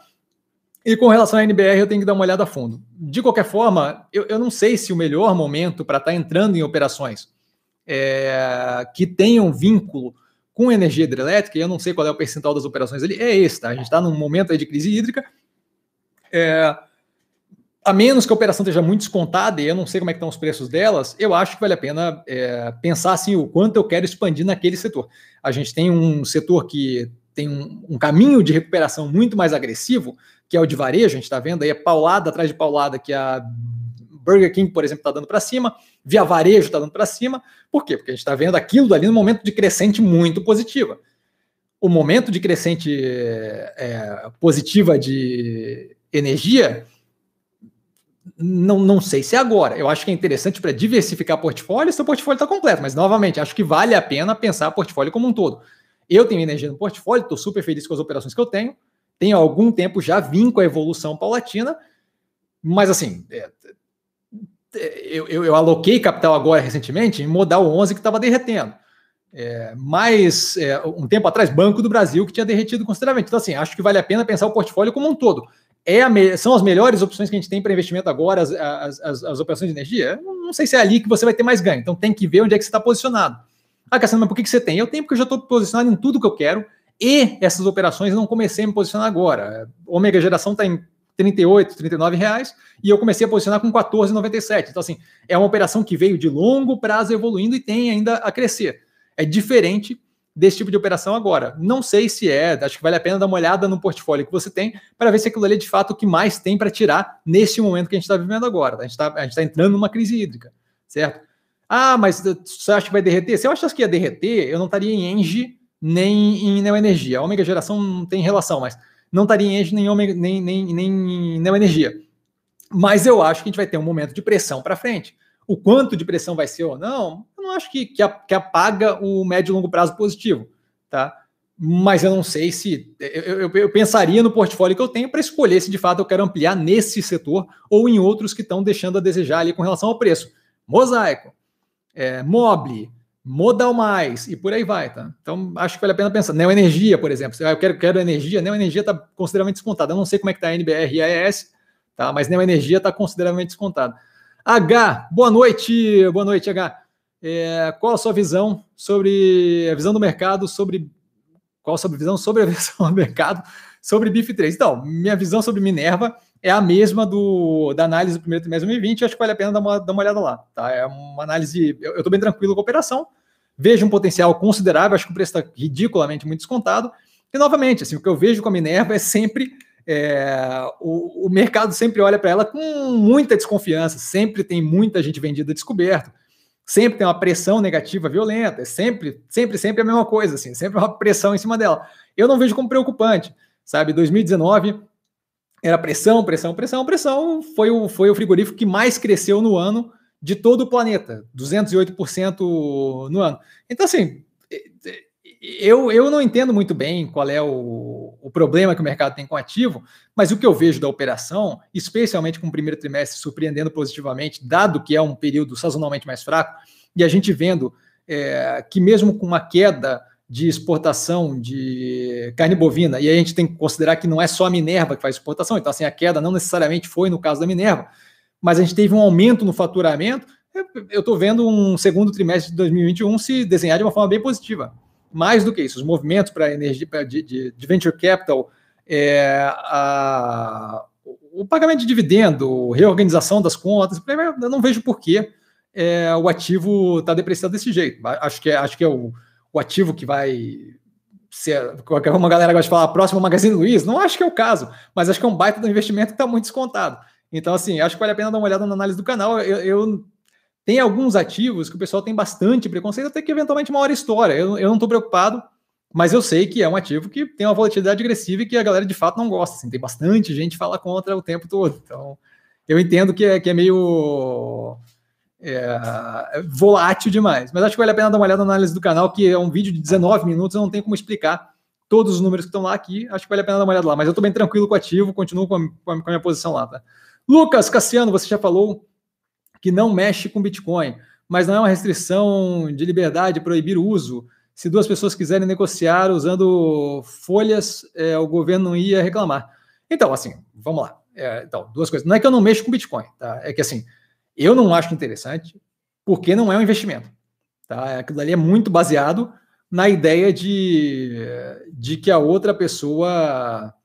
de que eu vou conseguir alguém que vai pagar mais por aquilo. Porque a, a taxa de transação daquilo ali não se compara com a Visa, por exemplo. Tem uma, uma cacetada de questão aí para colocar, mas não vou entrar nisso aí.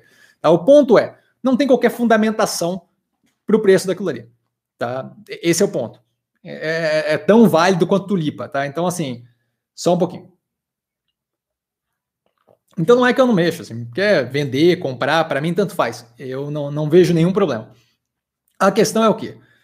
Quando você é um governo e aquilo dali começa a entrar estruturalmente no teu, no teu, no teu sistema financeiro, tem consequências nas quais aquilo dali pode resultar. Se a gente lembrar da crise do subprime, é, que é uma coisa completamente diferente, mas só para dar uma compreensão do qual é a diferença.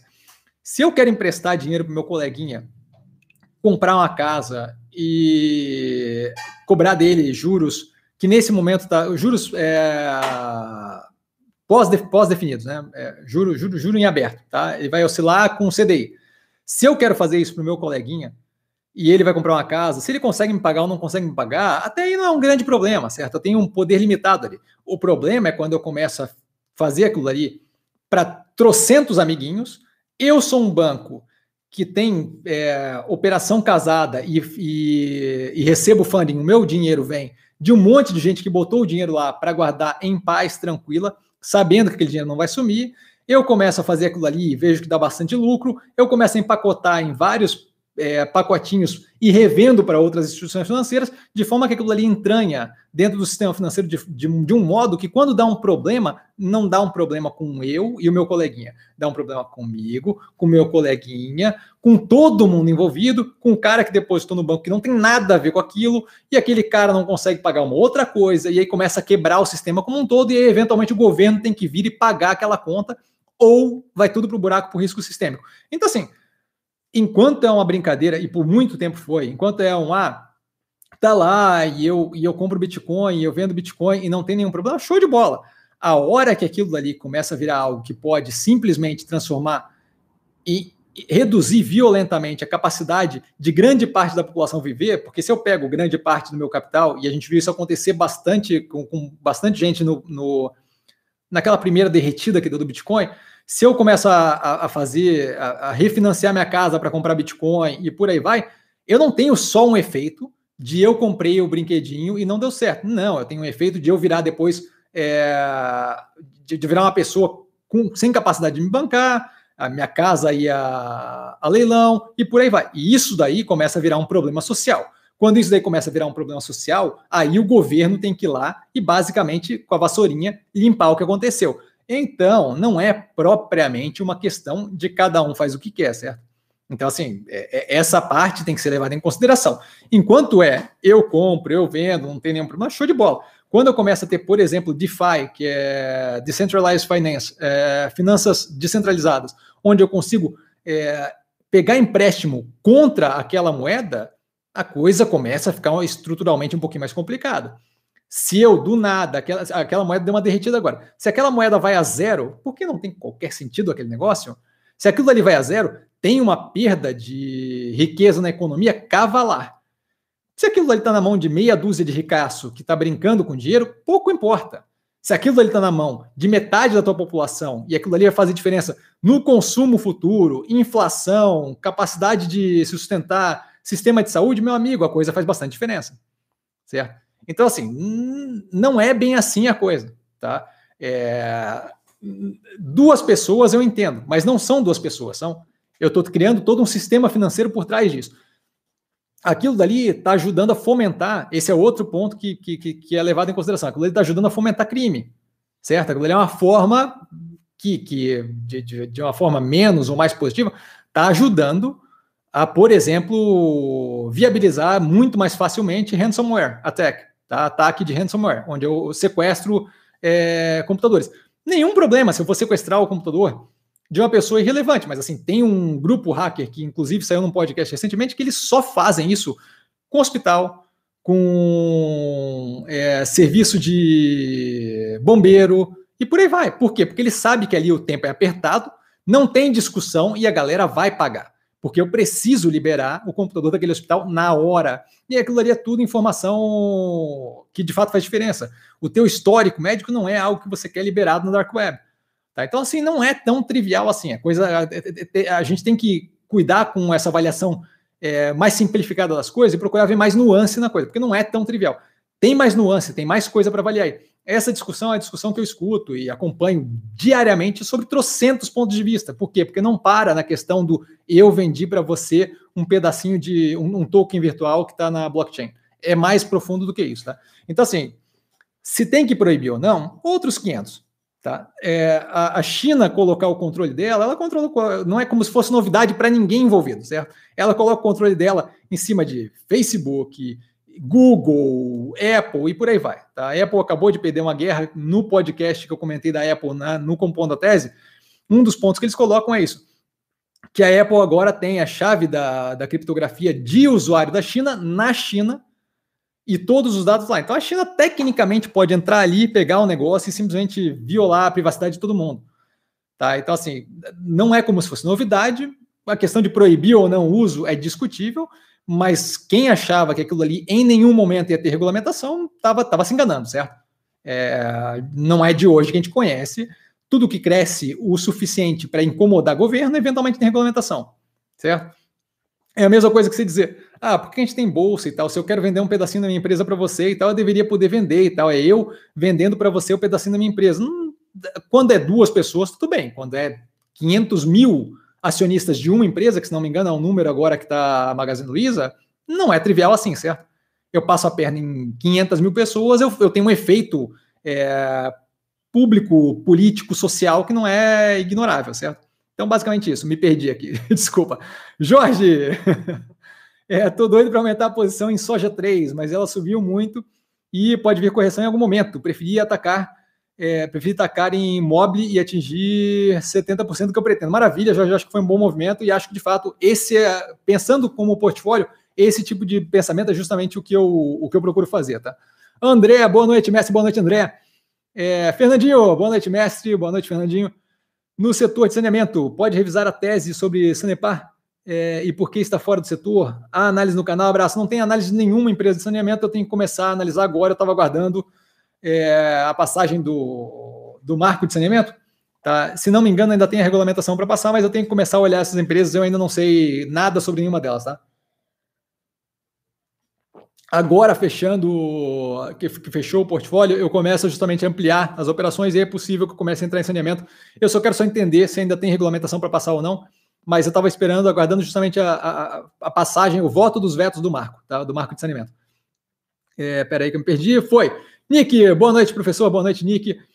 Você pode explanar um pouco sobre o novo contrato da Minerva com a IAM, a IAM Brands? É, isso deve trazer alguma mudança nos resultados? Valeu. Então, com certeza traz, não é propriamente um contrato, tá? O que a IAM Brands fez foi o quê?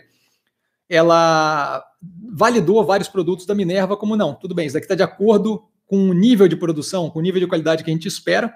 Tá? A IAM Brands é, nome, é dona da KFC, é do KFC, a... ah, é Taco Bell, se não me engano, tá? Pizza Hut, se não me engano. Então, assim, é, é dona de uma sequência de. São mais de 500 mil restaurantes, se não me engano, durante o, pelo mundo. E a IAM deu a, o aval de que não, tais produtos da Minerva passam no nosso controle de qualidade, então podem ser. É, pode, podem ser, ela via, passa a poder virar potencialmente um fornecedor. O grande ponto, na minha visão, não é nem esse. O grande ponto é que aquilo ali automaticamente carregou uma liberação desses mesmos produtos pelo governo americano. E aí os Estados Unidos viram mercado para uma quantidade maior de produtos da Minerva. E isso é muito positivo. Por quê? Porque abre para a gente mais o mercado consumidor, especialmente nesse momento de redução, por mais que não grande, mas de redução é, delta ali do, da demanda por carne bovina no mercado chinês, a gente está expandindo mercados. O acordo com a Salic para fornecimento para Emirados Árabes positivo, o acordo agora com os Estados Unidos, é a liberação para os Estados Unidos, minha voz está ficando rouca já. A liberação para os Estados Unidos carregada por essa aprovação da Ian Brands, positivo, tá? Então, assim, basicamente é isso. Não tem nada é, que, que tenha faturamento engatado direto, mas isso daí já deve ser algo comentado na próxima teleconferência e deve carregar aquela abertura de mercado um espaço para justamente expansão das operações. Então é positivo sim, nada, nada concreto ainda no sentido de demanda já é, contratada, pelo menos não que eu saiba, eles não abrem isso até a hora do resultado, tá? mas a gente já deve ver, dado que liberou agora, já devia, inclusive, pela expectativa, ter algum nível de conversa com, com, com, com, com demanda americana, é, a gente deve ver algum, a gente deve ver alguma conversa sobre isso durante a teleconferência. E aí, justamente, eu vou pegar isso e vou já jogar na análise do canal, mas é algo positivo que expande o nosso campo é, de clientes potenciais, tá? Gustavo, espero ter sido claro, Nick. Gustavo, boa noite, Cassiano. Tudo bem? Tudo bem, Gustavo. Boa noite, cara. O que acha da Randon com o mercado de caminhões em alta e boas perspectivas para os próximos anos? Então, tem que ver a questão do. Assim, alguma. A gente está assumindo algumas coisas aí. Mercado de caminhões em alta, não, acho que vale a pena ver isso, tá? A gente tem bastante caminhão no Brasil, é, pela quantidade de encrenca que está tendo e por aquela política de favorecimento que teve durante o governo da Dilma, acho que um delta mais do que o, o equilíbrio aí. Não acho que isso vai ser um problema ainda, porque eu não acho que vão ter coragem nesse governo, por causa da questão de proximidade eleitoral e por aí vai, de apertar ali. Tá, mas eu acho que não sei se a gente tem um mercado de caminhões em alta. A gente tem bastante reclamação, de dificuldade de que tem que tabelar frete, por aí vai. Então não é propriamente um mercado que passa a ideia de que está tudo indo super bem. Acho que está um mercado com um excesso de oferta, tá? E não é, estavam brigando pela BR do Mar para não entrar a BR do Mar, porque ia tirar a demanda deles. Então, assim, não acho que o mercado está no melhor momento. Não acho que ela se resume a isso, a Randon, mas não acho que esse mercado está no melhor momento. É boas perspectivas para os próximos anos, também tem que ver isso daí. Por quê?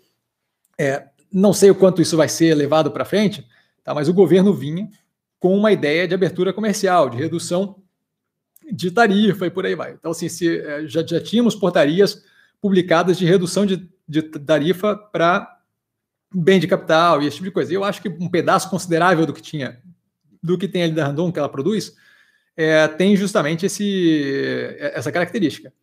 tá? de bem de capital e por aí vai. O dólar está arrefecendo, o produto internacional fica mais competitivo. O quanto isso daí vai vingar ou não, especialmente nesse momento pré-eleição, que está começando a esquentar é, política para defender é, o, política para defender o, a popularidade do, do, do, executivo agora, acho que pode ser que tenha ali algum alívio nesse tipo de coisa.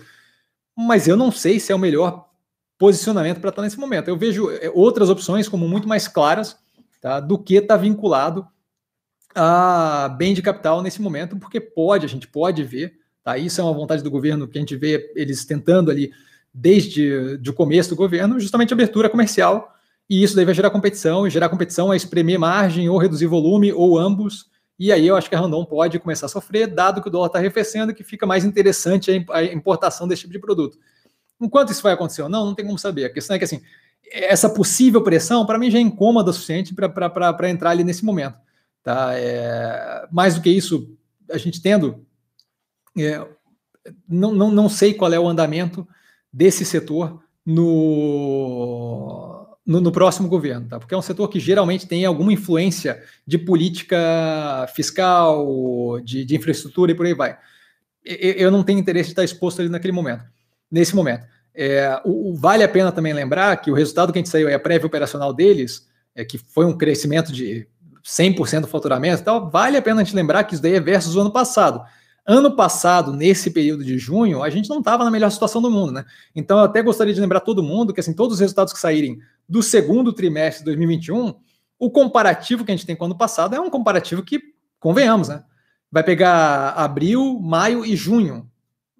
Foram que os três piores meses da pandemia que a gente pegou o resultado, tudo fechado, travado. Eu sei que o comparativo da, do Iguatemi vai ser maravilhoso. Vai parecer que o Iguatemi cresceu 10 vezes de tamanho, porque o Iguatemi naquela época estava apanhando, levando uma surra absurda, certo? O segundo trimestre foi terrível.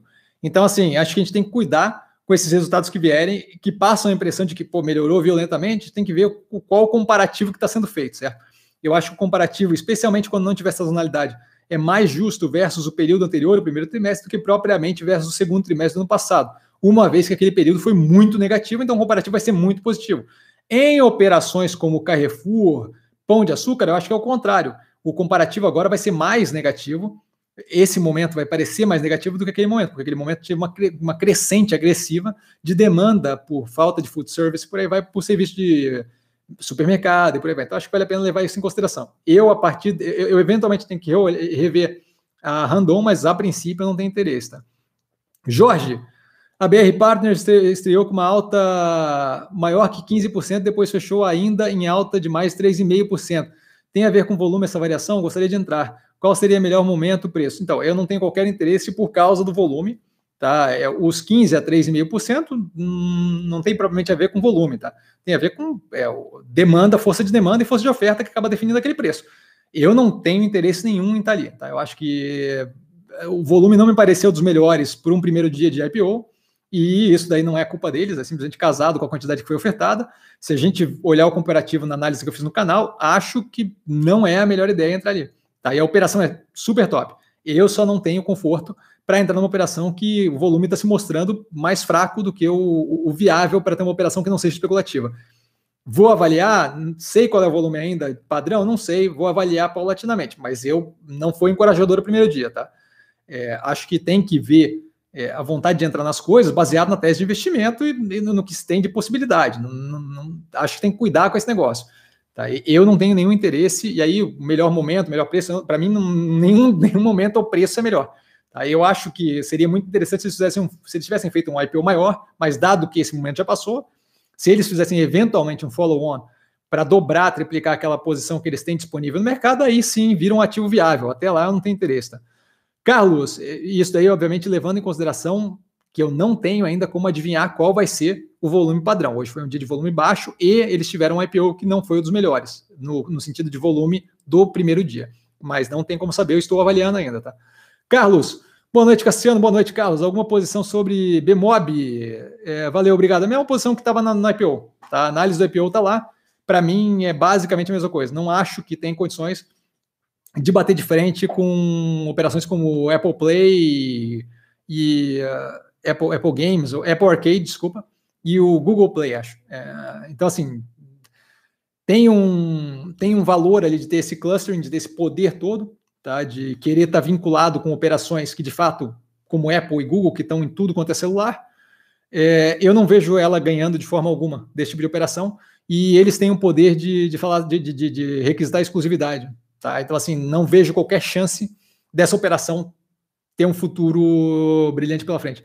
A, a, a, o fato da Apple e da Google serem donas do ecossistema, no caso da Google Android, no caso da Apple o iOS, o iOS, é, torna o, o, jogo basicamente desleal. E aí, assim, a gente tem visto uma discussão com relação a, a, ao, a toda essa. Ao, agora me fugiu o nome.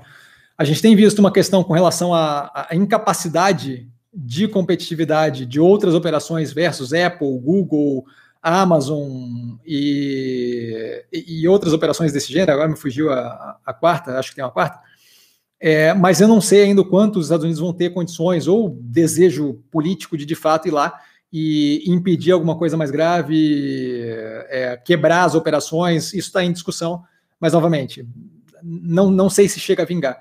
Tá? E não sei se eles iriam justamente nessa parte de não poder fazer bundle é, tipo Apple Arcade, tipo Google Play. Não acho que esse é o foco, o cerne da operação. Acho que eles estariam muito mais focados na questão da loja é, da Apple, por exemplo, ter uma centralização de uma cacetada de regras que permite eles a cobrarem 30% do, do, do, faturamento de todos os, os, os, aplicativos que estão ali. Acho que essa, essa é prioridade, não propriamente o bundle de jogo.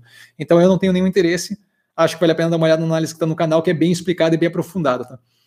José, boa noite, Messi, boa noite, José. Obrigado por compartilhar seu conhecimento. Eu fico agradecido com a presença de vocês aqui com as perguntas. Tá? Muito obrigado. Adriano, boa noite, Cassino. Boa noite, Adriano. Você acredita em potencial de crescimento da Melnick?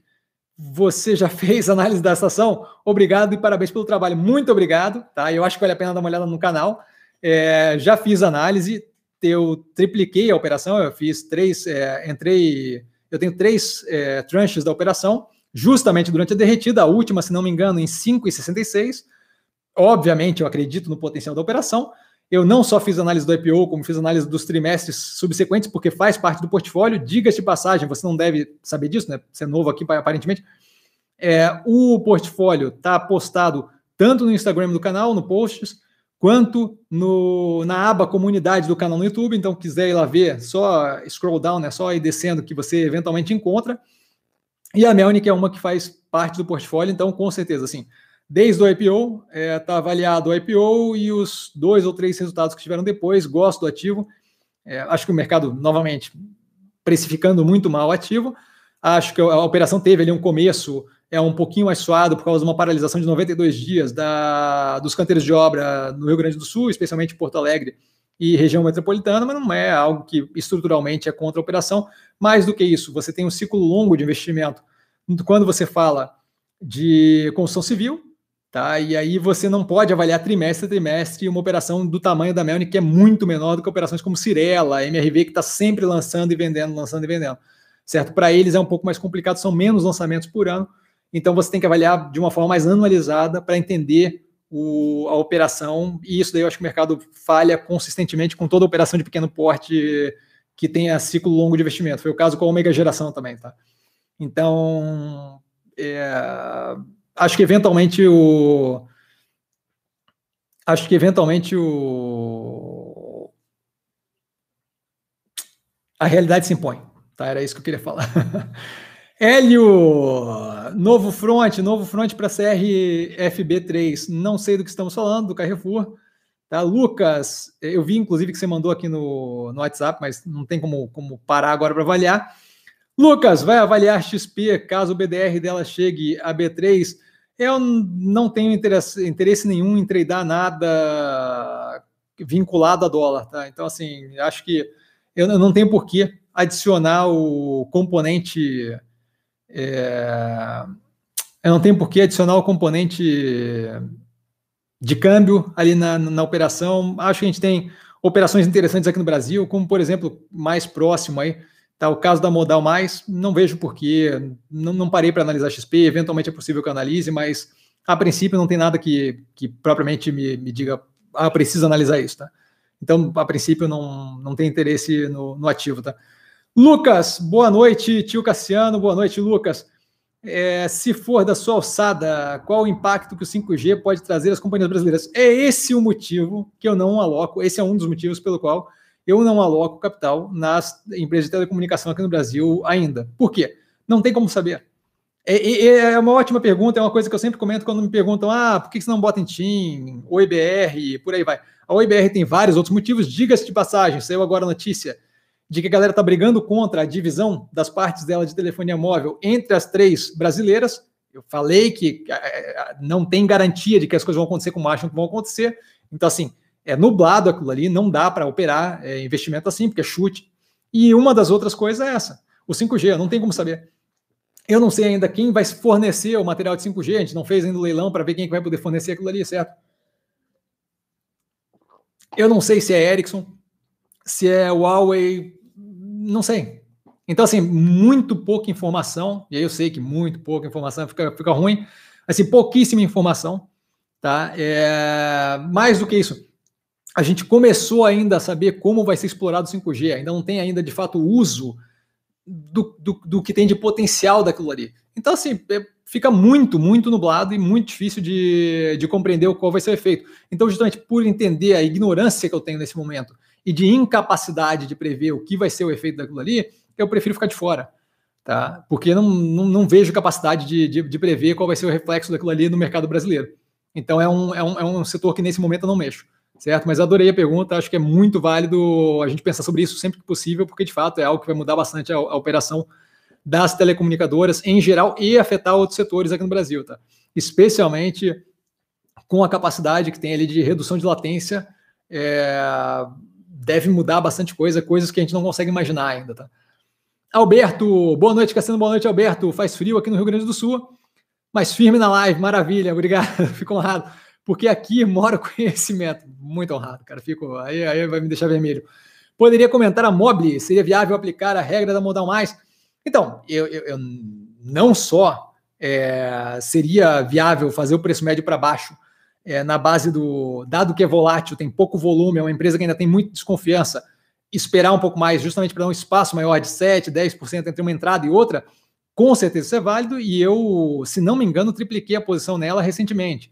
É, nos 16,95, acho o preço. Então, assim, 16,95? É, acho que 16,95, alguma coisa assim, tá? Então, assim, acho que o ativo está bem descontado e é outra operação que vai levar mais uma raquetada é, e aí no sentido de, de, vou comprar um pouco mais, é, assim que chegar num preço que, novamente, dado que ela tem um range ali, que ela tem um espaço considerável que ela, que ela atinge, por causa de é, inúmeras desconfianças com relação à operação, é uma operação que envolve risco, não é uma companhia é, estruturadinha já que dá lucro e bababá, não sei o que, é algo que de fato está naquele começo, certo? É, acho que tem um espaço enorme para crescer, tá analisado no canal, acho que vale a pena dar uma olhada nas análises, e não estou preocupado com médio e longo prazo. Cada vez que eu vejo uma queda maior ali, é, um, é uma possibilidade de desconto. Agora caiu mais agressivamente, então agora, hoje, eu passei a olhar para ela mais, mais de perto. Tá? Justamente aproveitando esse momento onde estão desacreditados da operação e eu vejo ali um potencial muito grande. É, gostei muito do movimento que eles fizeram de redução de gasto com, com marketing, mostrando que eles estão ali avaliando momento a momento, nesse momento, com loja fechada, e esse no, no primeiro trimestre, né? Primeiro trimestre para o segundo trimestre, com lockdown em alguns lugares, então eles reduziram um pouco a, o marketing, justamente a propaganda. Por quê? Porque naquele momento não estava fazendo muita diferença. E gostei muito, muito, muito da abertura deles para começar a emplacar franquia, porque aquilo ali vai virar pequenos hubs de distribuição que pega justamente no ponto mais complicado de venda de imóvel, ali, que é a logística de transporte daquilo, de disponibilidade, de não levar muito tempo, que nesse momento ainda é justamente o que eles têm ali resolvendo, através inclusive da Mobile Log, que é uma operação que eventualmente pode, inclusive através de prestação de serviço para terceiros, virar algo muito grande, muito positivo. Tá?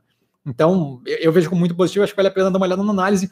Pô, Cassiano, você me respondeu e tal, e naquele momento não teve problema, mas eu vi a análise e fiquei com dúvida. Estou sempre no Instagram, investir com sim, só ir lá falar comigo, não tenho nenhum problema. Ou se preferir, comenta no vídeo do canal e eu respondo lá direto, tá? Raquel, Passando só para parabenizar, obrigado, mestre. Eu fico muito honrado, Raquel. João, Cassiano, boa noite. Boa noite, João. Galera, mais 20 minutinhos. Quem quiser fazer mais perguntas, é só jogar aí, tá? É... Você acredita. Desculpa, aqui você acredita, desculpa. João Cassiano, boa noite, boa noite, João. Vamos tentar de novo. Aqui você acredita o baixo interesse do mercado em Neogrid atualmente? Não tem como saber, tá? Não tem como saber e eu não perco tempo com esse tipo de coisa.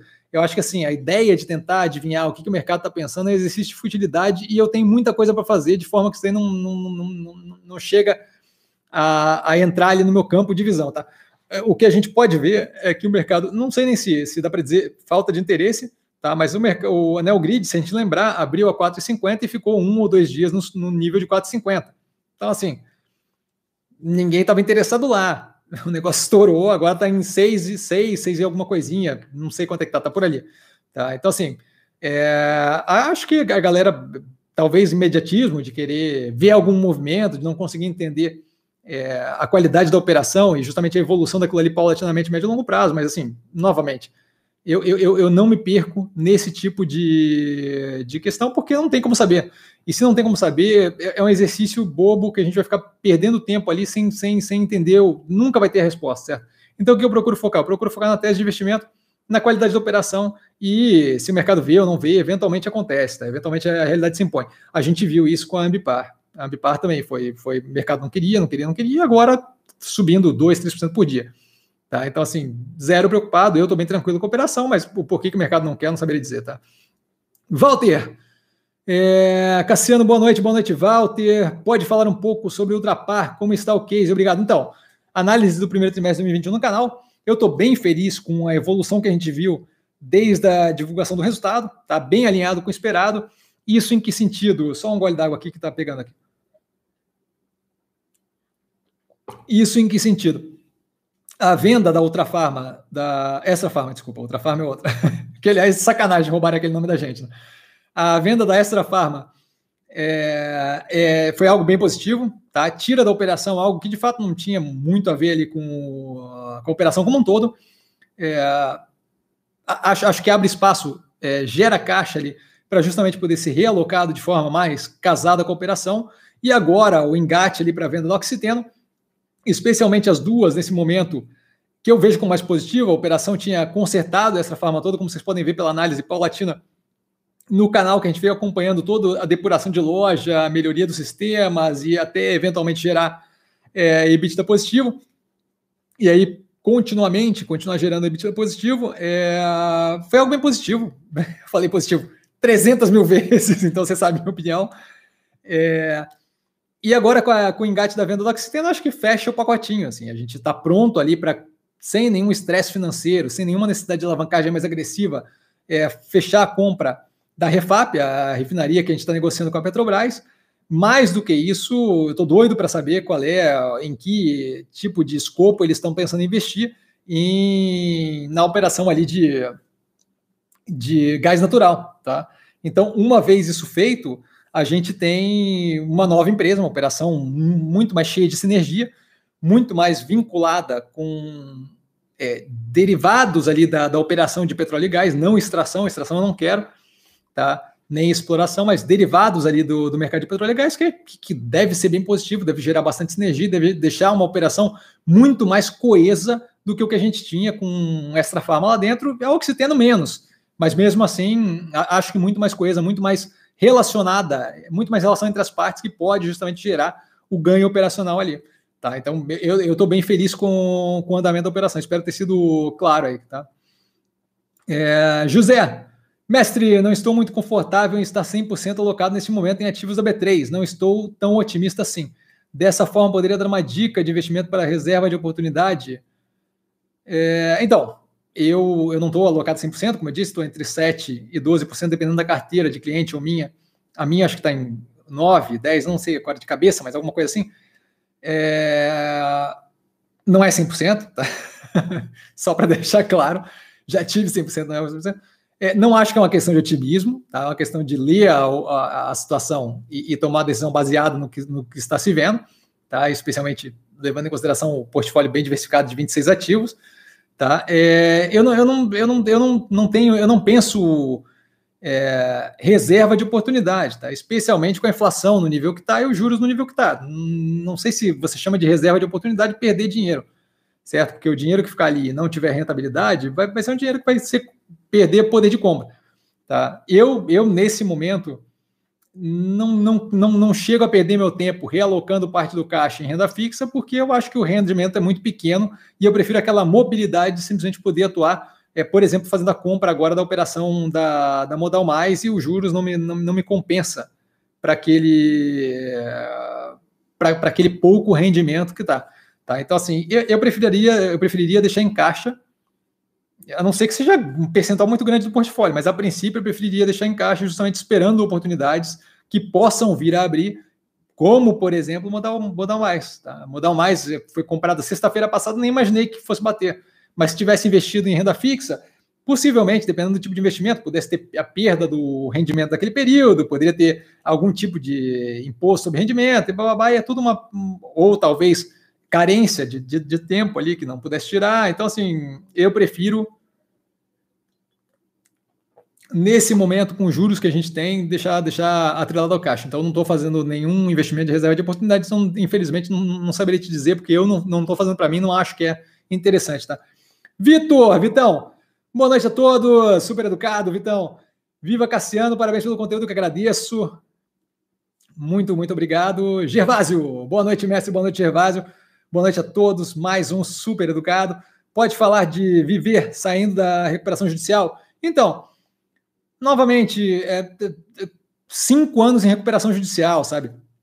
Quem estava ali dentro, que ganhou uma bolada agora com a subida da empresa, parabéns, mas assim, muito na base do chute certo? Não, não foi do nada que saiu de recuperação judicial. É, que bom para a empresa. Eu não, não vou entrar em nenhum negócio desse, por quê? Porque o setor está bem positivo e tem várias operações ali que estão super bem engatadas para rodar é, de uma forma bem positiva e que não vejo por que me expor a uma operação que acabou de pedir saída da recuperação judicial e que vai pegar um setor onde é, pela demanda forte, tomada de capital agressivo de várias operações pouco tempo atrás, vai ter uma disputa considerável ali por terreno. Né? A, gente, a, gente, viu um, um inflacionamento considerável por land bank. A Cirela, por exemplo, é uma que fala: a gente vai comprar quando tiver interessante, mas não vou sair pagando 10 vezes o preço para fazer land bank que eu não vou conseguir virar depois em operação que, que faça sentido em rendimento. Então, assim, eu não, eu não sei se só sair da recuperação judicial basta. Ela vai ter que agora mostrar que tem condições de continuar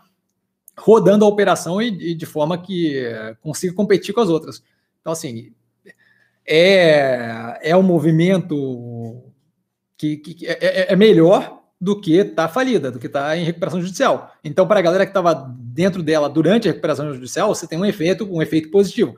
Dali para frente é positivo, aí tem que avaliar a operação e eu não sei se, se eu prefiro ter operações que não têm propriamente problemas estruturais a resolver. Tá? Eventualmente devo olhar para a operação? Sim, mas assim, eu, Ezetec, Iven, Melnick, Cirela, MRV, 300 operações positivas, bem alocadas, bem alinhadas e descontadas no preço, especialmente MRV, agora recentemente. Eu não vejo por que me alocar naquilo ali. Tá? Então, é, não tem interesse nesse momento, tá, Gervásio?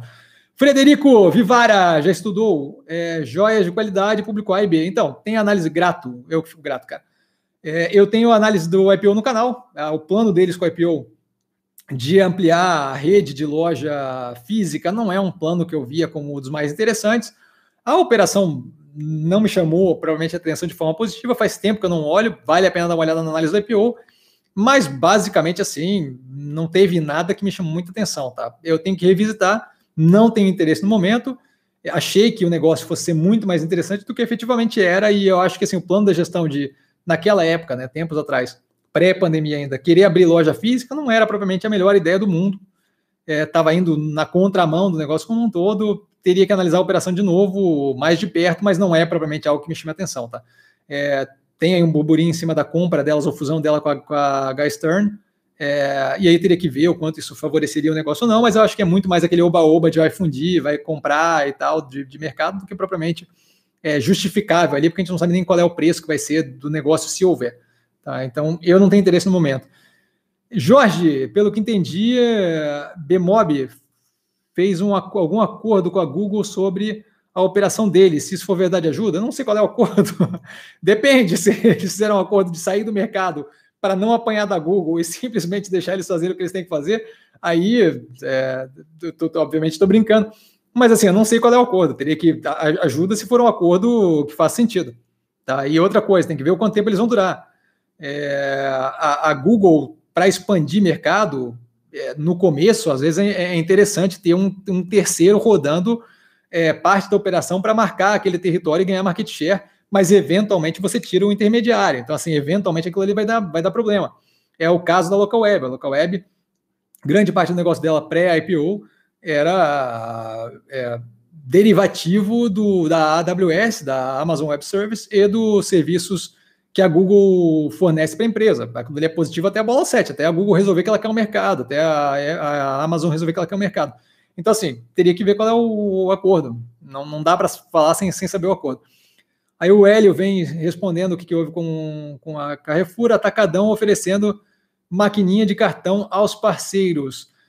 É, então, assim, novamente, assim, o setor de maquininha como um todo não é propriamente um setor que eu vejo como revolucionário. Talvez positivo no curto prazo, sim. É, se não me engano, a Via também está fazendo algo do gênero é um movimento. É, é, é, é incrível, positivo? É, é. Eu, eu, vejo como talvez agora ajude no curtíssimo prazo, mas aquilo não é propriamente um modelo de negócio. Márcio, boa noite. Boa noite, Márcio. Alguma opinião sobre o setor educacional na Bolsa versus a reforma do ensino médio? Com relação à reforma do ensino médio, não. Tenho com relação ao fato de que grande parte do setor que está na Bolsa é muito vinculado ali a curso superior e especialização, e aí tem toda essa questão de ensino à distância, de EAD. E o meu ponto, que eu acho que está um oba-oba do caramba com a Cognia, por exemplo, é, que comprou a operação lá de, de curso online, bababá, não sei o quê, eu acho que é muito legal, mas a operação como um todo é bem dependente de é, ensino superior e eu não vejo as pessoas saindo dessa pandemia, na situação que a gente está, é, com disposição de sair assinando um contrato de quatro anos de faculdade, três anos de faculdade, cinco anos de faculdade, dois anos de especialização. Por quê? Porque a gente teve um, uma, uma, depredação considerável do mercado de trabalho. Mais do que isso, a, durante o começo, pelo menos eu vejo claramente é, a existência de uma insegurança com relação a como é que vai ser o médio e longo prazo. A gente tem um período eleitoral no ano que vem, que deve trazer alguma instabilidade. Então, assim, eu estou eu, eu, eu com a impressão de que aquelas operações vão levar um pouco mais de tempo para ver o que, é o novo normal e um pouco mais de tempo ainda para, de fato, retornar a capacidade delas operacional que elas, tinham, que elas tinham antes. Então, assim, eu, eu não tenho interesse no setor nesse momento como um todo. Acho que a Cruzeiro do Sul ali é uma das que está mais bem posicionada, porque recebeu uma bolada de dinheiro da IPO, vai pegar um cenário agora, é, pelo menos em parte, de terra arrasada, onde ela vai poder comprar operações ali, possivelmente a preço de a preço descontado, dado que várias operações de menor porte devem ter ficado com a corda no pescoço nesse, nesse período que a gente teve de aperto por causa da pandemia. Né? Não é toda operação que aguenta um período desse é, sem, sem, sem a capacidade de manutenção de fluxo de caixa, e operação online e por aí vai. Tá? Então, assim, não vejo como setor mais interessante, acho que eventualmente eles vão voltar ao normal, mas vai um tempo. E esse tempo eu não estou disposto a esperar ali, especialmente com as opções que a gente tem no mercado nesse momento. Tá, Márcio? Marcelo, o senhor, o senhor é ótimo. O senhor tem uma fração mínima de uma posição? Trabalha ou tem posição de 1% no portfólio? É, se fizer sentido, sim. Nesse momento não tem nada que faça sentido nesse, nesse tamanho, assim, mas é eventualmente acaba tendo posição menor, tá? É, especialmente, eventualmente, uma, uma ah, a entrada lá na, na, no IPO da Reddor, aquilo ali nem, nem, nem fez cócega no percentual do portfólio. Por quê? Porque o, o, o, o rateio da operação foi simplesmente ridículo, certo? Então, assim, não, não fez nem cócega no portfólio. Mas eu eu, eu, eu não, não, não costumo entrar com operação de 1%, porque não faz sentido, certo? Não faz nem cócega no portfólio. Se eu tenho interesse de dar no ativo, a menos que seja ah, o rateio é muito pequeno e acabou sem querer entrando muito pequeno, eu prefiro ter posições é, com, com, mais peso, porque é, a, a, decisão de entrar no investimento vem carregada de eu quero o retorno daquilo, eu quero o retorno daquilo, não quero sobre 1%, certo? Não, vejo qual é o sentido de entrar com 1%. Então, não, em, em, geral, não. Em geral, em geral, não tenho posição muito pequena assim, porque eu não vejo qual é o sentido. Aí é melhor não entrar, tá? Pablo, boa noite. Boa noite, Pablo. Como trazer a pessoa amada?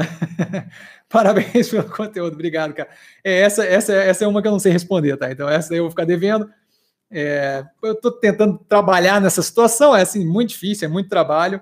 O, o meu, to, toda a minha parte, a minha, minha, minha, dose romântica toda vem daquele programa reality show, reality show, entre aspas, para a galera do podcast, porque de realidade é não tem nada, aquele The Bachelor, não sei se vocês conhecem, eu vou digitar aqui o nome, para ver se eu consigo colocar mais alguém grudado nesse tipo de programa.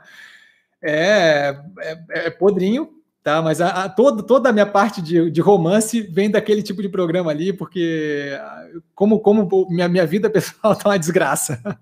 Tá ok? Muito trabalho, acho. E aí, pandemia, e blá, e não sei o quê.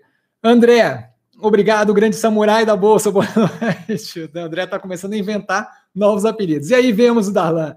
Darlan, boa noite, mestre. Mais uma excelente live na qual você nos proporciona muitos conhecimentos da Lance Passa. Eu fico todo envergonhado, cara. Com certeza o melhor canal do YouTube. Caramba, Darlan. Já não sei o que seria dos nossos investimentos sem você. Um grande abraço, um grande, grande abraço, Darlan. Muito obrigado mesmo. É, fico, fico, acho ótimo. E a galera que acha que é um grande canal, quem quiser espalhar para os amiguinhos, eu não vejo problema. Quanto mais o canal crescer, mais pilha dá para gerar conhecimento para vocês. Então é ótimo. O Robson retratou aí na sequência. Boa noite, mestre. Boa noite, Robson. E a construção civil, o que você enxerga para o setor? Exetec, MRV, direcional, alguma preferida? Parabéns pelo trabalho, excelência. Muito obrigado, cara, pelas palavras. Boa noite. É, construção civil, que eu tenho em portfólio, que eu gosto e que eu acho que ainda está descontado, tá? É, as que estão no portfólio em geral. Cirela, é, bem positiva. Análise no canal do primeiro trimestre de 2021. MRV, também já está analisado, o portfólio está todo analisado. Melnick, gosto bastante da operação e acho que ainda está com desconto considerável. Tá? Daria preferência para olhar MRV e Cirela, que são operações mais estruturadas, se vai começar a entrar no setor de construção civil, acho que ali é, é, um, é um, delta risco menor, então talvez deixar a posição da Melnick, caso você queira expandir depois de entrar nessas duas. É, gosto de Zetec, está analisado no canal. É, Paga-se mais por uma operação que rende melhor.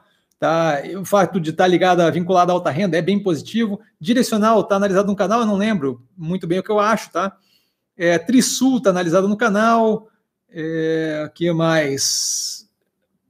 Vale a pena dar uma olhada no canal, que tem várias analisadas de cabeça agora.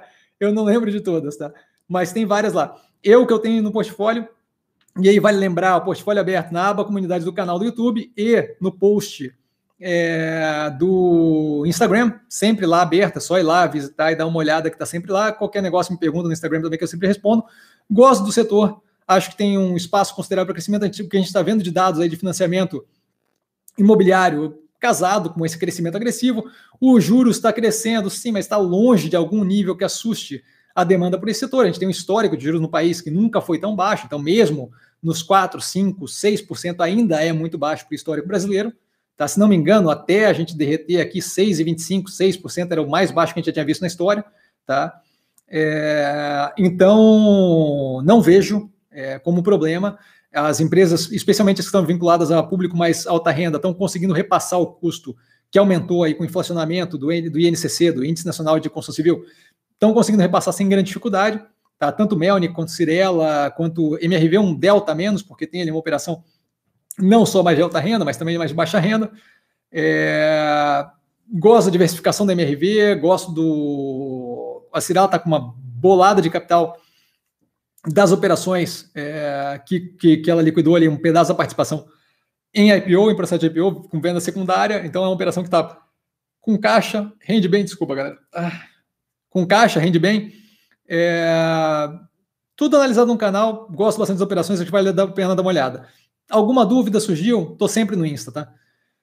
Gervásio, obrigado, mestre. Muito grato pelos ensinamentos. Eu que agradeço, Gervásio, pela presença. Ricardo, fala, parça. Fala, Ricardão. Excelente live, muito obrigado. Nunca decepciona, conteúdo completo e diversificado. Nem preciso perguntar nada. Abração de Coimbra, Portugal. Caraca, tá ficando internacional o negócio. Tem a galera do Japão, tem Coimbra, tem Chile, tem uma galera diversificada aqui. Abraço, Ricardo. Walter Cassiano, sobre a Veled, acredita que pode se tornar uma empresa de tecnologia Eu tenho que avaliar ela de perto, é uma das que está na fila para avaliar. Faz tempo que eu não olho, eu prefiro não comentar. É, a última vez que eu olhei ela, ela estava muito vinculada à, à, intermediação de pagamento, isso me incomodava um pouco, tá?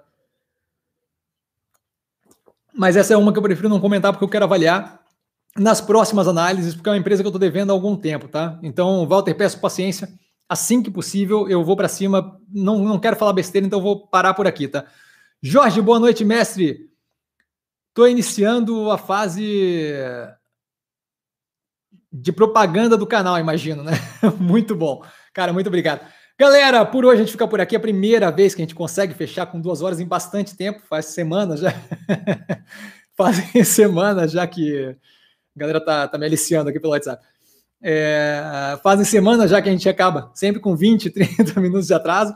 Tá? Então, assim, de qualquer forma, muito, muito, muito obrigado pelo, pela presença aqui. Tá? Um grande abraço a todo mundo, um beijo para todo mundo.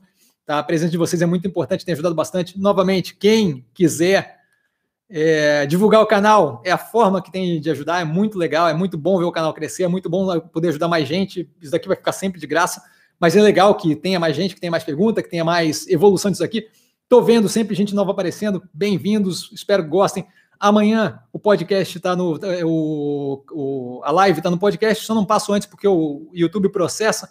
Então, a última vez que eu tentei passar no mesmo dia, saiu tudo quebrado.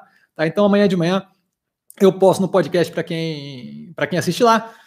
Por hoje ficamos por aqui. Tô sempre no Insta para quem precisar de verdade, tá? Respondo gente domingo, sábado, a galera sempre manda mensagem, sempre sem problema nenhum, tá? Vale lembrar quem aprende a pensar bolsa opera com detalhe. Vale lembrar que eu não trago a pessoa amada. e por hoje ficamos por aqui, galera. O Anderson, muito obrigado, Cassiano, muito obrigado. Anderson, Walter, obrigado pelo conteúdo. Mestre, boa noite a todos. Boa noite, galera. Valeu. Abraço.